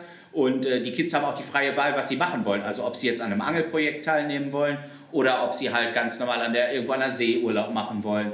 Und äh, dann waren wir jetzt mit äh, zehn Kids, waren wir zu zweit am Ebro. Mhm. Zehn Kids zu zweit. Und war es stressig? Nee, überhaupt nicht. Nee. Weil die Kids haben wahnsinniges äh, Interesse an, an, an der Fischerei. Wir haben, sind natürlich dann nicht stumpf, dass äh, wir hinterm Rottpot sitzen und da auf Karpfen fischen. Wir haben auf Wels gefischt, wir haben Köderfische gefangen, wir haben auf Black Bass geangelt, wir haben auf Zander geangelt und haben da rundherum natürlich auch solche Sachen gemacht, wie mit dem Defender durchs Gelände heizen oder äh, hinter den äh, Booten von Urlaub nach Mars äh, so Yamaha-Reifen hergezogen, wo man sich so drauf festhalten kann und mhm. sind baden gegangen. Halt so ein ganz abwechslungsreiches Programm. Und ähm, abends also nicht dann, nur Angeln? Nein, nicht nur Angeln. Also es geht schon um Angeln, aber es geht nicht nur um Angeln. Ja, und das ist jetzt das Ferienprogramm und dann gibt es aber sicherlich auch äh, Aktionen mit stärkerem pädagogischen Hintergrund, oder? Genau. Wie, was gibt es da so? Ähm, da äh, gehen wir auch äh, in die Natur meistens über einen längeren Zeitraum. Mhm. Also das heißt, wir machen halt keine Stundenaktion, sondern wir sind mindestens eigentlich immer vier bis fünf Tage in kleinen Gruppen draußen. Mhm. Das kann halt eine Person sein, die mit ist. Es können, wenn wir zu zweit sind, bis zu vier Personen sein, aber nicht mehr. Und äh, da geht es halt darum, äh, ja, dass, dass die Abläufe im Alltag ähm, besser funktionieren, dass es eigenverantwortlich ist, einfach um, um Selbstwahrnehmung auch. Mhm da, da geht es sehr viel. Und, und wenn du sagst, mit behinderten Kindern, welche Form von Behinderung haben die dann? Weil ich meine, ich stelle mir das auch schwierig vor, jetzt gerade draußen. Sind es körperlich Behinderte oder? Ja, wir haben halt auch äh, teilweise ähm, körperlich behinderte Personen dabei, was aber sehr schwierig ist, wenn du länger draußen bist, weil mhm. das Gelände gibt es nicht her, mit den Booten ist es halt schwierig. Wir machen es halt so, äh, dass wir körperlich behinderte Personen eigentlich so dazu holen dass wir halt ein festes Camp machen, mhm. die dann aber äh, in der Tagesaktion dazukommen. Dann kommen ah, halt ja. Kollegen von mir vorbei ah, ja. mit, mit den Kids und äh, fahren dann gegen Abend meistens wieder nach Hause, weil sonst halt auch nicht umsetzbar ist. Eigentlich. Ja, wow, das ist eine super schöne Sache, hört sich mega interessant an. Ähm, Gibt es irgendwie, kann man irgendwo da mehr drüber erfahren? Ja, wir sind gerade dabei äh, im, im Aufbau dieses Projekts und dann wird das, äh, da wird es halt auch äh, Lektüre zu geben. Äh, meine Abschlussarbeit werde ich veröffentlichen darüber und äh, dann gibt es da auf jeden Fall mehr zu lesen. Macht ihr da eine Website oder gibt es. Ist der, wer ist der Träger? Der Träger ist die Stiftung eben EZA mhm. äh, in Lemgo. Es ist äh, schwierig, ähm, da, weil das da ein ganz sensibles Thema ist mit Bildrechten und Dingen, Ach die du so. veröffentlichst. Mhm. Da, das dauert halt lange, bis du äh, von jedem gesetzlichen Betreuer oder Form und die Genehmigung hast, das alles so halt äh, rechtssicher zu machen. Es ist sehr schwierig, ähm, das zu publizieren. Aber es wäre ja eigentlich im Sinne auch äh, unserer Sache als Angler ziemlich gut, wenn, wenn, das, wenn das vielleicht sogar Schule macht, das Programm. Ne? Weil, weil das Angeln, ich meine, da, da wirst du ja sicher die schlagenden Argumente parat haben, aber das Angeln hat ja definitiv eine, eine sehr gute pädagogische Komponente in sich. Ne? Also gibt es ja so viel, was man da mitnehmen kann.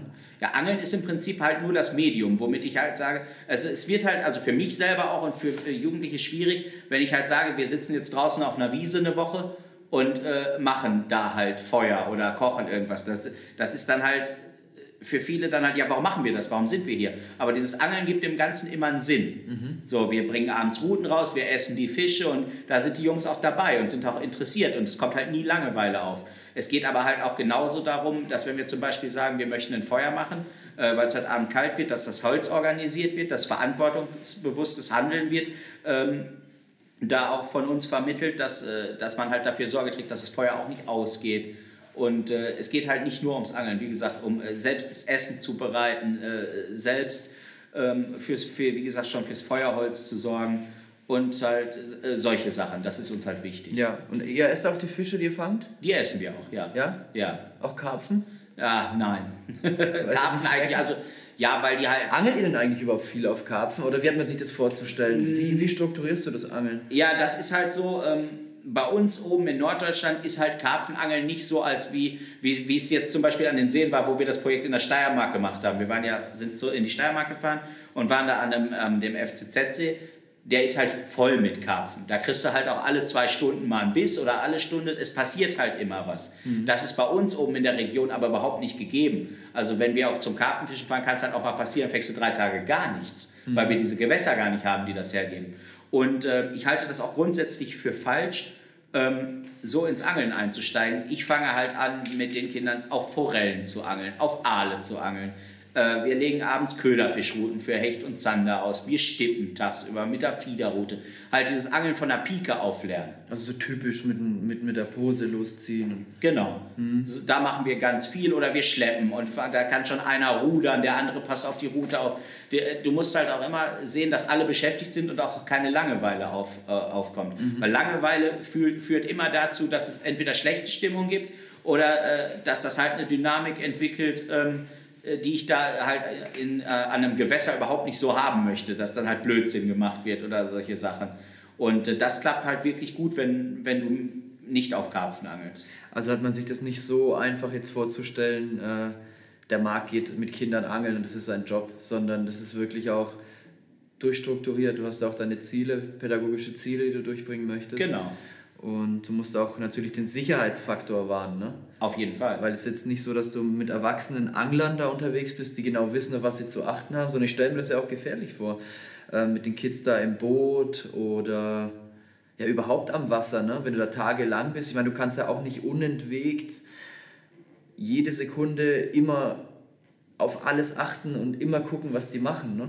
Das ist zum Beispiel äh, bei mir so gewesen, dass es mir unheimlich viel Sicherheit auch am Anfang gegeben hat, dass wir auch einfach dann oft zu zweit waren. Die ersten Nächte dann auch im Spätherbst, wenn wir draußen waren, in den Herbstferien, wo langsam der Frost dann auch kam.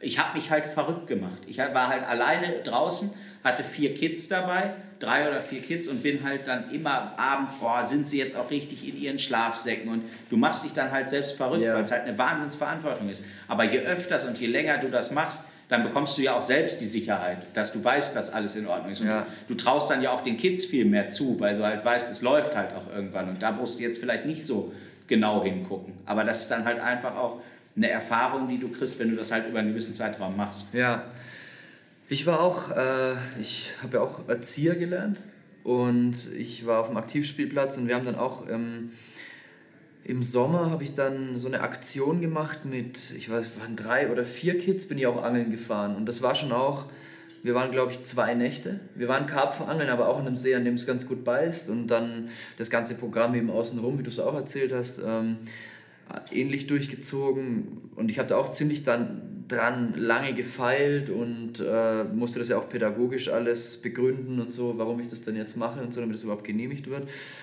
Und als es dann soweit war, dann war das schon auch sehr schön, aber auch sehr fordernd, ne? weil man traut sich ja kaum nachts äh, ein Auge zuzumachen, weil man immer Angst hat, wenn man irgendwie hört, dass die sich bewegen, dass die jetzt entweder irgendeinen Blödsinn aushecken oder dass jetzt da einer beim Pinkeln ins Wasser fällt und äh, ja, ich, das ist schon eine riesen Verantwortung, ne? die man da auf sich nimmt.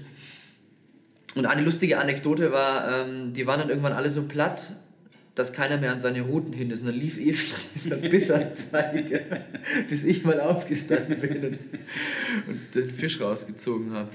Ähm, dann haben sie sich richtig platt geangelt. Aber das Coole ist, einer von den Jungs ähm, ist noch richtig heiß aufs Angeln. Das ist für den auch eins seiner allerliebsten Hobbys geworden. Und ähm, das ist dann schon cool, wenn man, wenn, man, wenn man Kids da echt was auf dem Lebensweg auch mitgibt. Ne? Also das kann ja durchaus auch was sein, wo, wo die dann anfangen, sich auf einmal am Riemen zu reißen. Ne? Also Kids, die dann vielleicht eher rumstreunern oder nicht wirklich so eine Richtung haben oder, oder wirklich große Interesse an irgendwas, die dann plötzlich dafür irgendwas ein Feuer entwickeln und sich deswegen sehr positiv entwickeln, ne? auf, auf, auf äh, der gesamten Breite. Genau, und ich, ähm, bei uns ist es halt so, dass es auch ein ungemeines Zusammenhaltsgefühl entsteht. Also wir machen was zusammen, wir sind die Angelgruppe mhm. und äh, es ist halt auch ein völlig neues Bild jetzt in der Jugendeinrichtung, äh, dass überall Carb Killers Text kleben mittlerweile, dass die in Killers äh, T-Shirts rumrennen, die Jugendlichen, oder in Zeck T-Shirts mittlerweile, weil der Carsten halt auch mal was gespendet hat für ja. unser Projekt. Und, äh, Kann ja, man für euch was spenden? Also wenn jetzt, jetzt irgendeine Firma hört oder jemand, der da interessiert ist, das zu unterstützen? Ja, gibt es da eine Möglichkeit? Klar, da gibt es eine Möglichkeit. Also wir haben da auch so einen so Flyer, äh, wo das nochmal erklärt ist, das Projekt. Und wer da Interesse dran hat, wir freuen uns natürlich immer, weil ähm, viele Sachen halt gar nicht so einfach umsetzbar sind. Mal eben mit zehn Kids nach Spanien fahren, äh, kostet halt eigentlich eine Menge Geld, aber da müssen wir, können wir auch nur Danke sagen nochmal an den Olli von Urlaub nach Mars, der gesagt hat, ich finde es ein geiles Projekt, kommt runter, ich stelle euch drei Wohnungen zur Verfügung. Wow. Und das Super fand ich halt geil. richtig cool und er hat sich auch wirklich, obwohl er im Sommer auch Hauptsaison hat, dann auch wirklich Zeit genommen und hat uns auch die ganze Zeit begleitet. Ja. Und immer was für mit seinen Guides auch für die Kids angeboten und das war schon super, muss man ehrlich sagen. Also ich finde es auch ein mega Projekt. Ähm, diesen Flyer oder so, den bekommt man, wenn man dich kontaktiert oder wie? Genau. Wie erreicht man dich? Äh, man könnte mich äh, so einfach über info@carpkillers.de erreichen und äh, da kann ich den Flyer dann auch, den würde ich per E-Mail zuschicken. Da ist alles drauf aufgeführt. Das läuft aber auch überhaupt nicht über uns oder wir haben da eigentlich äh, als, als Firma nichts mit zu tun. Das geht alles über eine, über eine Stiftung. Ja, ja. Und in dieser Stiftung kann man dann sowohl Sach Sachen äh, als auch direkt Geld spenden, genau. wenn man das geil findet. Genau, man würde dann auch eine Spendenquittung bekommen. Ja, wir müssen mal gucken. Ich finde es auch eine sehr, sehr geile Sache und ich habe es im letzten Podcast schon angerissen. Wir möchten eine riesengroße Charity-Aktion starten mit meinem alten VW Bulli, mit dem wir zuletzt noch nach Marokko gefahren sind und den wir dafür komplett repariert haben und mittlerweile auch komplett nochmal restauriert von außen, also allen Rost weggemacht und komplett neu lackiert. Es steht wieder da wie neu, also zumindest vom Stand äh, 1995 neu, denn so alt ist er. Mhm. Meiner ist 2001. Und, und den würden wir halt dann ganz gerne versteigern, plus viele andere geile Preise von, von unseren Partnern, mit denen wir zusammenarbeiten. Also ich habe da schon einiges auf die Beine gestellt. Ähm, aber es scheitert ja momentan leider noch an der Umsetzung, an der, an der rechtlich korrekten Umsetzung, äh, dass wir da auch ähm, nicht in Teufelsküche mit dem Finanzamt und so weiter kommen hinterher. Ähm, aber ich kann mir zum Beispiel auch vorstellen, dass man einen gewissen Teil dieser Einnahmen auch eurem Projekt zugutekommen lässt, weil ich das ziemlich cool finde. Ja, ich fände es auch. Also ich finde es schön, wenn wir Unterstützung bekommen. Wie gesagt, es, ist, es kommt auch viel von uns, also durch unsere Kontakte, dass wir auch viel möglich machen. Es gibt viele Leute in der Angelszene, die uns auch einfach inoffiziell, ohne dass die irgendwie einen Nutzen haben davon, mhm. Äh, damit unterstützen und uns äh, Möglichkeiten zur Verfügung zu stellen, wo wir angeln können. Dass wir haben zum Beispiel äh, vom Angelshop Moritz Nord haben wir äh, Angelrouten für die Kinder gekriegt und so. Und, aber das war halt auch ohne irgendwie bis jetzt ohne Gegenleistung. So einfach nur, weil wir immer wieder Leute getroffen haben, die von dem Projekt gehört haben und haben gesagt, das ist einfach wahnsinnig toll, das möchte ich gerne unterstützen. Cool. Und das ist echt eine coole Sache. Und wir freuen uns da natürlich wahnsinnig drüber, weil es ist halt immer schwer, äh, Gelder aufzutreiben. Ja, klar, logisch. Also ihr seid komplett spendenfinanziert. Äh, ja, genau. Ja, krass. Ähm, wie viele Kids hast du damit, wie viele Kids erreichst du damit? Also kannst, sind es öfter dann auch die gleichen Kids, die da kommen? Hast du eine feste Angelgruppe? Ähm, Oder wie hat man sich das vorzustellen? Ja, im Prinzip geht's, äh, es, es gibt einen festen Kern, der sich aber immer erweitert. Ähm, ich habe das am Anfang ja alleine gemacht. Da, daher war das ja schon ziemlich eingeschränkt. Und jetzt wird es halt, äh, dadurch, dass wir Kooperationspartner haben, haben wir halt ganz andere Möglichkeiten. Mich begleiten mittlerweile Kollegen. Und ähm, es geht halt darum, dass, dass wir halt Kinder, die aus dem Jugendbereich, wir haben halt einen Jugendbereich und dann geht es in den Erwachsenenbereich.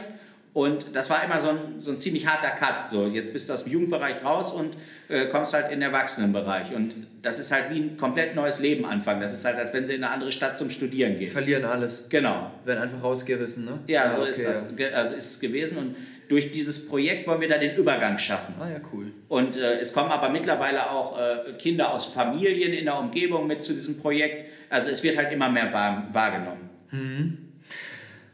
Und entsteht auch vielleicht so eine interessante Mischung, oder? Aus, aus, aus so verschiedenen sozialen Schichten? Oder, oder ist es eher. Auf jeden Fall, das ist bunt gemischt und ich habe eine ganz coole Tour gehabt mit äh, vier Syrern.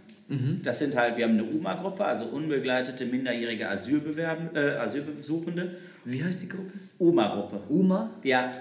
Und äh, da sind halt Jugendliche, die halt ohne ihre Eltern nach Deutschland geflüchtet sind. Und mit Vieren haben wir mal so ein Projekt gemacht. Also die sind da mit mir im Herbst und einem Kollegen eine Woche fischen gegangen. Das war der Wahnsinn, weil es einfach so witzig war mit den Jungs. Und äh, erst haben wir gedacht, okay, wie finden die das jetzt so in Zelten noch draußen schlafen, weil die halt auch eine lange Flucht hinter sich hatten. Und die haben mir dann halt auch erzählt, dass, es, äh, dass sie das früher auch viel mit ihren Eltern gemacht haben und dieses draußen kochen. Und die waren halt ja eigentlich einfach schon auch so erprobt. Das ist halt, wir haben halt Kinder, die jetzt, sage ich mal in Anführungsstrichen, aus äh, normalen Familien kommen, die sowas halt noch nie gemacht haben. Aber die, für die Jungs war das halt normal. Die wussten halt sofort, wie läuft das jetzt. Die sind in den Wald gegangen, haben Holz geholt, haben Feuer angemacht, haben dann Gerichte gekocht aus ihrer Heimat und so. Ja. Und da gab es halt auch eine witzige Geschichte, äh, dass ich zu meinem Kollegen gesagt habe, ich sage, äh, Axel, was kochen wir denn heute Abend?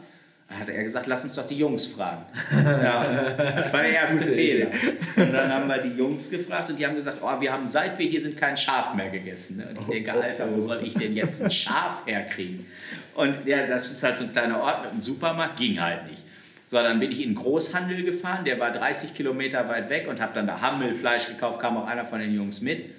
Und äh, ja, das, diese ganze Kochaktion mit diesem Hammel hat, äh, ich glaube, bis nach Mitternacht dann gedauert.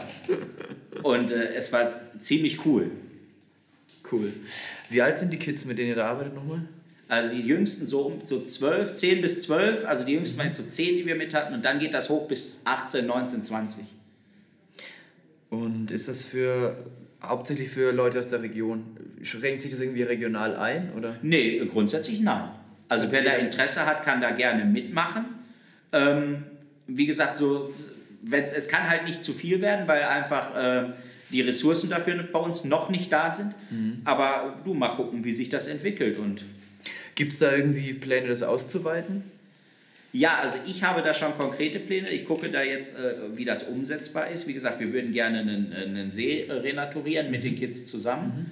Ähm, wo es darum geht, dann Nisthilfen anzulegen, äh, die Vegetation zu bestimmen, vielleicht mit einer alten Obstwiese oder solchen Sachen, äh, dass die dann mit, äh, mit Schafen oder Ziegen beweidet wird, diese, dieses Gewässer. Und dass es dann halt so ist, dass es die Möglichkeit gibt, in den Ferien, da dann halt wirklich auch, dass Leute ihre Kinder dann da ihren Urlaub verbringen lassen. Weil es ist ja so, So ein richtiges Ferienlager. genau, so ein richtiges Ferienlager Cool. wo es halt auch um Angeln geht, dass wir dann halt auch, der muss, der muss halt mit Forellen besetzt werden, mit Zandern und so. Wo es dann halt auch äh, darum geht, ja, dass man da abends auch einen Fisch äh, beim Feuer zubereitet, den man selbst gefangen hatte. Ja, ja. Aber halt einfach Leben in und mit der Natur. Genau. Ja, das fehlt, glaube ich, heute schon, weil in gerade diesem städtischen, urbanen Umfeld, und ich meine, Deutschland ist halt nun mal zu, zu betoniert. Ne? Also Ja. in Deutschland leben so viele Menschen, es gibt so viele große Städte.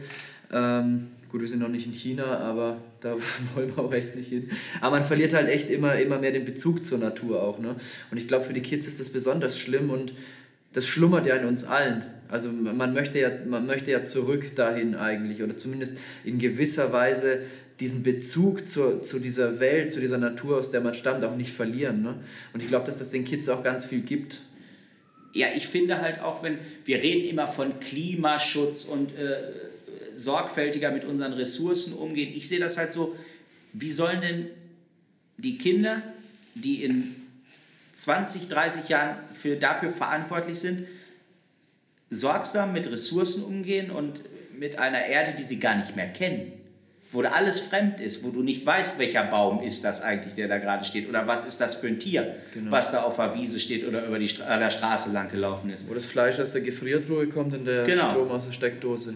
Genau, und das ist halt, äh, das ist nicht das, was ich mir vorstelle. Und Mhm. äh, das versuche ich zu vermitteln. Und was ich auch merke, ist, dass du in Deutschland, Deutschland ist eigentlich schon für solche Projekte auch zu, es ist zu eingeschränkt. Es ist alles verboten.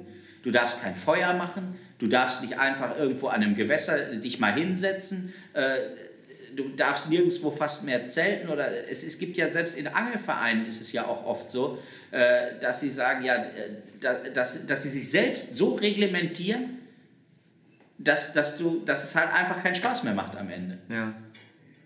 Ja, das ist schade, ne? Ja. Ich konnte halt noch nie verstehen, warum in Angelvereinen Boote verboten sein sollen. Das gehört für mich zusammen. Fischen und Bootfahren ist für mich eins. Und das habe ich noch nie verstanden. Und ich bin mir auch sicher, wenn man da ein bisschen Vertrauen in die Mitglieder legen würde, dass das auch funktionieren würde. Es würde sich einpendeln. Ja, es gibt, mit es gibt Sicherheit. immer ein paar, die aus der Reihe tanzen. Klar, die es gibt's gibt immer. immer. ein paar, die mit denen gut können und Einfluss nehmen. Genau. Und das regelt sich dann, ne? Sowas habe ich zum Beispiel nie verstanden, warum wir uns selber immer so reglementieren und einschränken müssen. Und daher passt dieses, mein Hobby Angeln ja auch gut zu diesem Projekt, weil das ja auch eigentlich der Zugang war, dass man dann doch die Möglichkeit hatte, wenn man mit Vereinen gesprochen hatte, dass man mit den Kids überhaupt ans Wasser kommt. Da, das ist ja auch noch so eine Sache. Wenn das jetzt einer macht, der nicht in einem Angelverein ist oder so, wo soll der hin? Der kann sich halt auf einen Campingplatz setzen. Aber das ist halt nicht dasselbe. Dann holt ihr dann für die Kids immer einen Jugendfischereischein oder wie regelt ihr das?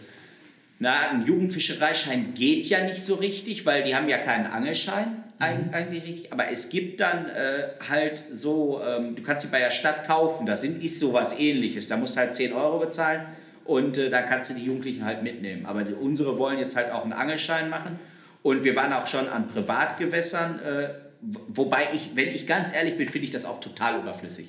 Wie, also wie willst du denn jemanden an so ein Hobby oder an die Natur ranführen, wenn für den schon verboten ist, dass er eine Angelrute in der Hand nimmt? Ja. Für einen Zehnjährigen. Ja. Das kann ich nicht nachvollziehen und das ist, das, ich finde das bescheuert. Ja, ist es auch, finde ich auch. Total. Und das ist halt wieder diese Struktur, dass wir das in Deutschland eigentlich gar nicht richtig zulassen. Ja, das ist eine unsere riesen Kinder- Hürde zum Angeln zu kommen. Und da, deswegen leidet, glaube ich, auch so ein bisschen die Lobby und das Image des Angelns, weil die Leute da keinen Bezug dazu empfinden, äh, entwickeln können.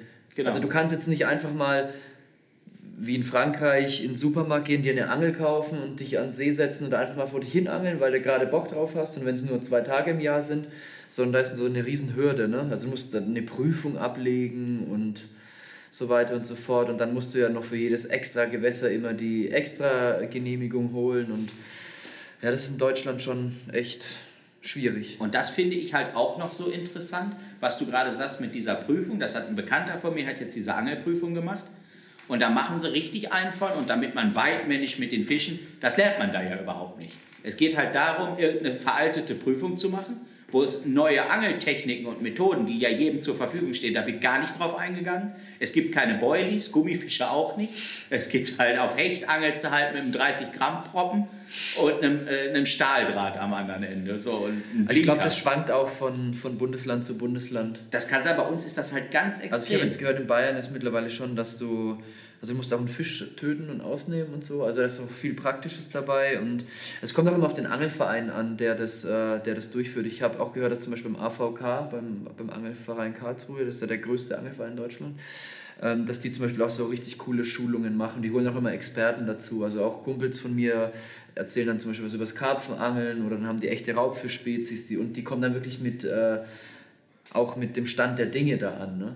Aber Ja, es ja. liegt natürlich auch immer dem, in dem Ermessen der Leute, die das organisieren. Es gibt ja auch, das sind dann ja auch weltoffene Angelvereine, die sich auch wirklich interessieren. Ich kenne aber eher die konservative Variante davon, wo jeder, der professionell angelt, eigentlich schon so ein bisschen in so eine Schublade, oh, da wollen wir nichts mit zu tun haben und der macht das, ist eh alles nicht so ganz legal, was die da machen. Und ob das jetzt uns Raubfisch angeht, je erfolgreicher du bist, umso mehr wollen sie dich eigentlich fernhalten. Wobei das legal im Sinne des Betrachters dann liegt. Ne? Ja, Weil es natürlich. sind natürlich wieder diese Regeln, die sich diese Angelvereine selber machen. Ja, genau. Und dann sagt man, das ist verboten, der verstößt, das ist nicht legal, aber das ist ja eigentlich nur eine vereinsinterne Einschränkung. Ich weiß nicht, was das mit Legalität zu tun Ja, hat. aber das ist, die haben ja ihre eigenen Gesetze und Ja. dann gibt es Sheriffs, die, die die umsetzen. Ja, ja. So ist das. Habt ihr viel damit zu kämpfen bei euch in der Region, mit so Vereinsmeierei? Ja, das war ja in, in, äh, in einigen Regionen war das, äh, geh, ich, ich gehe da nicht mehr angeln, sage ich dir ganz ehrlich, weil ich halte das nicht aus.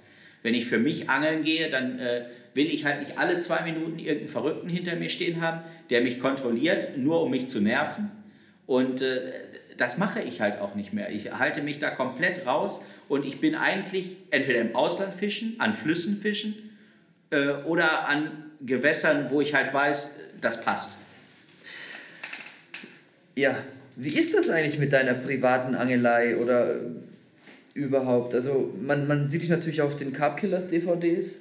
Ähm, hast du, bist du so auf Facebook oder Instagram auch selber aktiv, dass du viel über dein eigenes Angeln los wirst? Weil ich kriege da nicht viel mit, wenn ich ehrlich Nee, das mache ich auch. Wenn ehrlich bin, mache ich das gar nicht. Also ich schicke Mike halt schon mal ein Bild äh, von einigen Fischen, auch nicht von allen, äh, was er dann veröffentlicht. Aber das ist halt auch so ein bisschen, das ist halt für mich. Mhm. Das hat nichts mit Business zu tun. Also das ist ja ganz klar geteilt bei uns. Mike macht ja äh, quasi die Öffentlichkeitsarbeit bei uns. Mhm. Und äh, ich halte mich da aber komplett raus. Das mache ich aber auch ganz bewusst, weil Du machst die Businesskiste. Genau. Also du hältst dich im Hintergrund, machst alles mit den Zahlen und...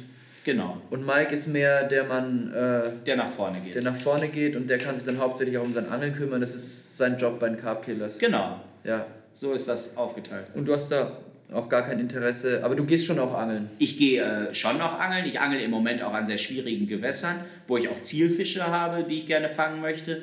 Ähm, wie gesagt, die fängst du aber nicht jedes Jahr und da, da bin ich so dran und äh, vieles ist dafür einfach auch für mich.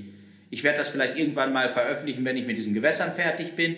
Mhm. Äh, und dann, wenn ich meine Fische da gefangen habe, vielleicht mache ich das irgendwann, vielleicht auch nicht. Aber äh, das ist halt das, warum mir das Angeln halt auch immer noch Spaß macht. Weil ich will halt nicht angeln gehen und sagen, okay, du baust dir das Druck auf, du musst jetzt einen Fisch fangen, damit du was zu posten hast. Mhm. Oder du musst jetzt ein Video drehen, weil du jetzt dieses Produkt vorstellen musst. Das ist nicht so meins. Du warst ja vorher noch bei, bei Angelfirmen auch tätig gesponsert als Angler. Ja. Bist du da noch irgendwo? Unter? Nein, da mache ich auch gar nichts Hast du mehr. keinen Bock mehr?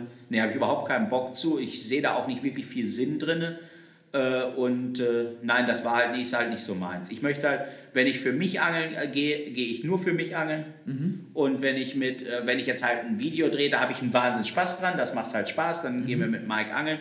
Und wenn ich ein Guiding mache, dann ist, ist das nicht, dass ich angel. Also für mich ist das nicht angeln gehen. Mhm. Da stehen die Kunden im Vordergrund oder ein Workshop, da geht es darum, dass die Kunden einen Fisch fangen, dass die top betreut sind. Das ist mir da halt wichtig. Und meine eigene Angelei findet eigentlich gar nicht statt. Macht ihr denn eigentlich noch viel Guidings im Moment?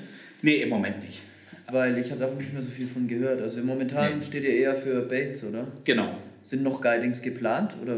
Äh, wir machen, werden ein paar Workshops noch machen. Es werden auch sicherlich mal wieder Guidings stattfinden. Aber wir haben das auch recht viel gemacht und haben halt gemerkt, dass unsere eigene Angelei dabei zu sehr auf der Strecke blieb. Mhm. So, weil es ist halt nicht dasselbe und wir sind selber wenig zum Angeln gekommen und äh, wir, äh, wir wollen uns das halt auch beibehalten, dass du dich halt wieder, dass es halt nicht normal ist, nach Frankreich zum Angeln zu fahren und das zehnmal im Jahr machst oder so. Mhm. Das, das soll halt für uns auch was Besonderes bleiben und das wollen wir uns auch erhalten. Ja, und deswegen habt ihr da so ein bisschen die Bremse reingehauen. Genau. Mhm. Okay, cool. Und privat, wie viel gehst du so angeln im Jahr? Also rein privat waren es dieses Jahr, würde ich sagen, 30 Nächte. Mhm. Die ich dieses Jahr rein privat. Ich gehe natürlich auch viel mit den Kids fischen dann. Mhm. Äh, da geht es aber dann, wie gesagt, nicht ums Karpfenangeln. Und äh, ja, so ich denke, so 30, 40 Nächte waren es. Wobei dieses Jahr ja auch Mike nicht da war, das kam ja noch dazu. Der hat ja eine lange Tour gemacht. Geht ihr viel zusammen los? nee, das ist auch ganz interessant. Wir gehen fast gar nicht zusammen. das ist auch richtig, also das ist auch noch so, seit wir eine Firma zusammen haben. Aber ihr mögt euch schon noch. Wir, sicher, wir sind weiter, äh, wir sind immer noch beste Freunde auf jeden Fall. Aber wir gehen halt selten zusammen angeln. Jeder hat so sein eigenes Ding, was er da macht.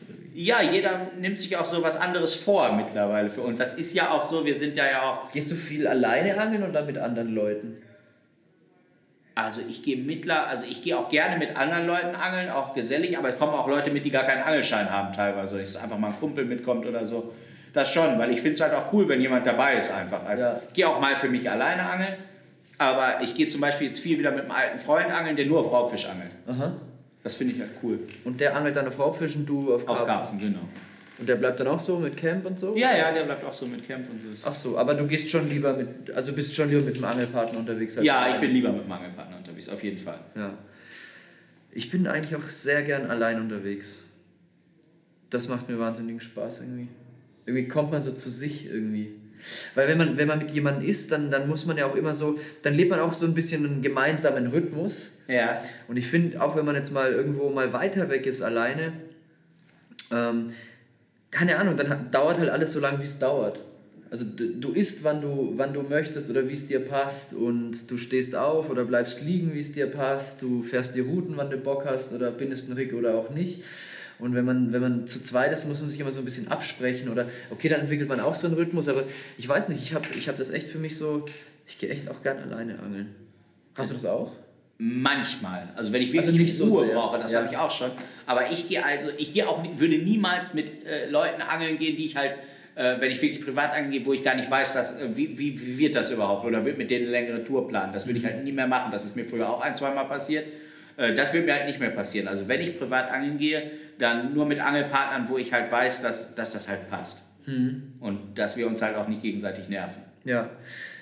Und du hast ja schon gesagt, zielfischtechnisch ist da einiges, ist da noch einiges offen fürs ja, nächste genau, Jahr? ja, da ist, da ist wahrscheinlich für die nächsten drei Jahre noch ja? einiges offen, ja. Ähm, also bist du jetzt im Moment eigentlich, bist du da jetzt auf, auf diesem Zielfischfilm? Ja, was heißt Zielfisch? Es, es geht da um das Gesamtpaket. Ich habe halt äh, im Moment die Fischereierlaubnis für einen 20 Hektar Baggersee, mhm. wo nur ich angeln darf, Ui. weil das ist halt... Äh, herzlichen Glückwunsch. Ja, vielen Dank. da, das ist aber auch über das Kinderprojekt entstanden. Das Aha. ist halt eine Kooperation, Aha. wo ich halt gesagt habe, ähm, dass ich das, da, diese Aktion in den Sommerferien anbiete. Die haben gesagt, okay, das finden wir, finden wir super. Ihr könnt bei uns ähm, umsonst euren Urlaub mit den Kids aus eurer Einrichtung verbringen. Und äh, als Gegenleistung dürfen halt Kinder, die auf dem Campingplatz ihren Urlaub verbringen, äh, an den Projekten von euch teilnehmen. Mhm. Und so ist das entstanden. Dann habe ich halt gefragt, äh, ob es äh, okay wäre, wenn ich halt auch außerhalb der, äh, der Ferien mal zum Angeln komme. Und die haben die gesagt, mach doch, ist doch super, setz dich dahin. Äh, wir wissen, du machst hier keinen Blödsinn, lässt dein Müll hier nicht liegen. bitte veröffentliche nichts, weil wir das nicht wollen, dass hier jetzt, das soll kein Angelsee werden weil das ist halt ein reiner Badesee. Da ah, geht es ja. äh, halt überhaupt nicht, dass die da irgendwelche Angler wollen.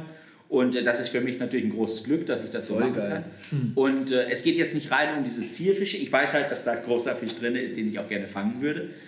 Aber äh, es ist natürlich geil. Hat den wer anders gefangen oder hast du den gesehen? Nein, den haben schon zwei Leute gefangen. Und, äh, Hat der schwarz geangelt? Nee, da war damals noch erlaubt. Ach so. Das war damals noch erlaubt. Äh, ich kenne den Fisch mit 25 Pfund. Da habe ich ihn das erste Mal auf einem Bild gesehen. Mhm. Und äh, dann habe ich den Fisch mal äh, wesentlich größer gesehen. Und ähm, ja, wie gesagt, äh, ich würde ihn halt schon gerne fangen. Und es ist natürlich ein entspanntes Angeln. Wie groß ist er? Willst du nicht verraten? Nicht so wirklich. Nee? Nee. Das verrate ich, wenn ich den gefangen habe. Okay. Du weißt ja auch gar nicht, wie schwer er ist. Nee, ich weiß Weil du hast ihn genau. nicht gefangen. Ich habe ihn nicht gefangen. Ich habe ihn nur mal gesehen und der gefiel mir ganz gut, so wie der aussah. Und äh, ja, es ist halt komplett stressfrei. Du hast halt 20 Hektar oder 25 Hektar Wasserfläche für dich alleine. Ja, klar, da kannst du ganz anders. Kannst dich ganz anders bewegen und. Du fährst ja nicht mit dem Gefühl ans Wasser, ob einer auf deinem Platz Nein, das habe ich nicht. Und nee, das ist mir auch wichtig. wichtig. Ja. Cool. Ja, hört sich mega interessant an. Ja, was erwartet uns denn noch von den Carb Killers so im nächsten Jahr?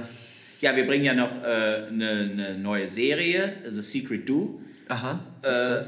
das ist halt ein, ein Köderprogramm, ein neues was so ein bisschen so einen Gegensatz zu dem stellt, was es jetzt gibt. Also wir haben ja relativ verschlossene, fein strukturierte Köder, diese richtigen Big Fish Köder, die halt, ich sage auch immer, äh, die auf die Karpfen warten. Mhm. Und äh, viele haben aber gesagt, oh Jungs, die sind uns zu verschlossen und diese knüppelharten Dinger und wir wollen was haben, was mega schnell arbeitet und wo wir, wenn wir nur eine Stunde ans Wasser fahren, dann auch mal schnell einen Karpfen drauf fangen können und die, äh, da haben viele kein Vertrauen rein, weil die halt so verschlossen sind und die, viele denken auch, die arbeiten nicht. Ähm, da haben wir jetzt sowas, äh, sowas ganz anderes gemacht. Der Köder ist halt weicher, der ist halt offenporiger mhm. und da gibt es jetzt ein neues Programm. Ach so, und das ist äh, quasi auf, auf Feedback der Kunden entstanden? Genau, das ist, weil viele äh, Kunden auch zu uns gesagt haben, super Köder, aber wir hätten gerne nochmal was, was ein bisschen offenporiger ist, weicher ist und darum haben wir das jetzt gemacht. Okay, krass. Und der kommt wann? Äh, der wird im Frühjahr bei den Händlern sein. Wir haben den jetzt schon mit auf den Messen. Ach, den stellt ihr äh, auf den Messen jetzt schon vor. Das heißt, jetzt in Wallau auf der nächsten Messe kann man genau, das schon angucken. Genau, da haben wir, da haben wir das auch dabei, könnt ihr euch angucken. Ähm, wir haben es halt nur äh, noch nicht geschafft, die, das Design von den Verpackungen jetzt abschließend fertig zu machen. Es dauert immer sehr lange. Ja, man macht sich immer keine Vorstellung, ne, was dann, mal, dann alles dranhängt am Ende. Ne? Ja, ich dachte, ich spinne. Ich wollte diese Tüten bestellen und ja, wie lange, das dauert drei Monate, bis sie da sind. Ich dachte, Junge, was macht ihr? Wir wollen verkaufen. Bemalt ihr die selber? Ich sage, ich brauche die. Ja gut, dann müssen wir jetzt halt noch ein bisschen warten. Ne? Ja. Also die Köder wären schon da, aber die Verpackungen... Ja, ja, die Verpackungen sind noch nicht wirklich fertig. okay, cool. Aber ja, könntet ihr doch in Eimern verkaufen, oder? Ja, ich denke schon. Also wir werden auch wieder Eimer machen, wir werden ein Kilo Tüten machen und Eimer. Mhm. Denke ich, so wird es so wird's laufen. Aber jetzt auf der Messe kann man sich die schon angucken. Genau, das Produkt ist fertig. Mhm. Es kommt so auf den Markt und ihr, also es kann auch schon gekauft werden, mhm. nur halt nicht in der äh, Verpackung, in der es dann später bei dem Händler stehen wird. Ach so, ach die Leute können es auch schon kaufen? Ja, die Leute können das auch schon kaufen, klar. Im Eimer dann? Nee, wir haben das jetzt in Tüten. In Tüten. Genau. So, Plastiktüten. Plastiktüten, genau. Ja, ganz normal. Verschweißt. Ja, wir haben jetzt gesagt, Aber halt nicht die Finalen. Nein, nein, nicht die finalen Tüten. Wir haben auch gesagt, wir wollen die Leute jetzt nicht verwirren. Wir könnten es jetzt ja auch in unsere ganz normalen Tüten packen, aber das würde ja irgendwie das. Ihr möchtet auch einen optischen Unterschied. Genau, wir wollen, dass es halt klar ist, dass es halt was anderes Nicht, ist. dass das eine aus Versehen 48 Stunden hinhängt. Genau. Und dass es halt nicht so ist, dass irgendwie einer sagt, ja, hier, ich habe die gekauft, gibt's die mal, der kennt die im Laden nachher gar nicht mehr. Ja, das, ja. das geht halt nicht. Ja. Ja, muss man schon drauf achten, ne? Ja. Klar. Ja, sehr, sehr cool. Ähm, Gibt es noch was, was du loswerden möchtest? Du, da überraschte mich jetzt gerade, äh, ich muss sich erstmal überlegen. Nein, ich bin eigentlich zufrieden äh, mit allem, so wie es läuft. Wie gesagt, es, äh, wir machen unsere Messen, auf die wir Bock haben, treffen coole Leute, machen so ein bisschen unser Ding, verkaufen gut unsere Boilies und freuen uns äh, über diese Wahnsinnsresonanz. Auch mit, äh, viele Leute machen Bilder mit uns auf der Messe und sagen halt, war ein cooler Film. Und nein, finde ich geil. Ich freue mich auf Wallau. Und äh, ich glaube, das wird eine coole Messe dieses Jahr wieder. Mal gucken, wie Hannover wird. Da ist ja auch zum ersten Mal das. Da sind wir aber auch dabei tatsächlich. Da seid ihr auch dabei? Ja, ja, ja. Ja, Diesmal cool. wieder, weil es ja jetzt. Äh, ist es auch Carp und Cat Expo? Genau, das machen äh, Ronny und Markus wieder. Ja. Also zum ersten Mal jetzt und ich bin auf das Format gespannt und ja, ist für uns ja ein Heimspiel. Das, wir haben ja eine kurze Anreise dann dahin. Dann wird Berlin ist dann immer der Abschluss für uns. Ist auch eine coole Messe. Also wir haben noch einige schöne Sachen vor uns jetzt, was Messen angeht. Und äh, dann startet dann ja auch schon die neue Saison langsam wieder. Dann geht's los mit der Zielfischjagd. Dann geht's los mit der Zielfischjagd. Den habe ich ja dieses Jahr leider nicht gefangen. Aber ein paar schöne andere wahrscheinlich. Ja, in, ich habe elf Fische in dem See gefangen, in, äh, ja, wie gesagt, 30 oder 40 Nächten. Marc, machst du uns irgendein schönes Fischbild aus der letzten Saison locker für unser Instagram? Ja, das mache ich auf jeden Ja? Fall. Ja, Man sieht so wenig von dir. ja Wie du überhaupt aussiehst. Ja, das finde Ich ich, das muss ganz ich dir auch nochmal sagen. Du musst was ändern, weil. Äh, Wieso? Weil du jetzt so aussiehst wie ich? Nein, das ist ja, ja natürlich. Ich komme hier auf diese Messe und das kann ja nicht wahr sein. Äh, der Erste, der mir entgegenkommt, sagt zu seinem Kollegen, ja guck mal, schau, da mal kommt der Dörner. Da ich schon gedacht, Alter, der heißt zwar auch Marc, aber am zweiten Tag mittags hat mir schon drei Leute gesagt, hallo Marc oder der Dörner. Dörner, wie sieht's aus? Brennt ihr oder was? Hör mal. Also wir könnten halt auch gegenseitig füreinander mal einspringen. Wenn mal das einer krank ist oder so, dann machen wir Trikottausch und dann geht's weiter. Genau. Kannst du mal im Capzilla-Stand aushelfen? Ja. In Wallo könnten wir ja Wollen mal wir das tauschen. mal machen? Dann gucken wir mal, dass die Leute merken. Das ist super, das können wir machen, da wäre ich dabei. Cool, Marc. Okay, danke für deine Zeit. Ich will dich auch nicht weiter aufhalten. Die Messe ist noch in vollem Gange. Genau. Super, dass du dir Zeit genommen hast und ja, ich freue mich drauf, mehr von euch zu hören. Ja, cool. Wir Danke für das, für das Interview und wir sehen uns das nächste Mal in Wallau. Und ihr, liebe Zuhörer, ich hoffe, ihr hattet ganz viel Spaß mit dieser Folge. Leider musste ich die Carb Killers trennen aufgrund des Stresses auf der Messe, aber das haben wir eingangs eingehend schon erklärt. Geht auf jeden Fall sicher, dass ihr unser Instagram abonniert. Da werde ich auch noch mal ein paar Bilder posten von der Produktion dieses Podcasts hier hinten in unserer Besenkammer und natürlich auch von der Messe, aber die sollten ja sowieso schon raus sein. Und wir hören uns bald wieder mit der nächsten Folge. Die wird dann wahrscheinlich unser Kinotour Marokko Spezial, wo Volker und ich und vielleicht auch der Felix noch ein paar Hintergrundinfos zu unserem Filmdreh in Marokko geben. Vielen Dank fürs Zuhören und schaltet auch das nächste Mal wieder ein zum Carpzilla Karpfenradio, dem Podcast von carpzilla.de.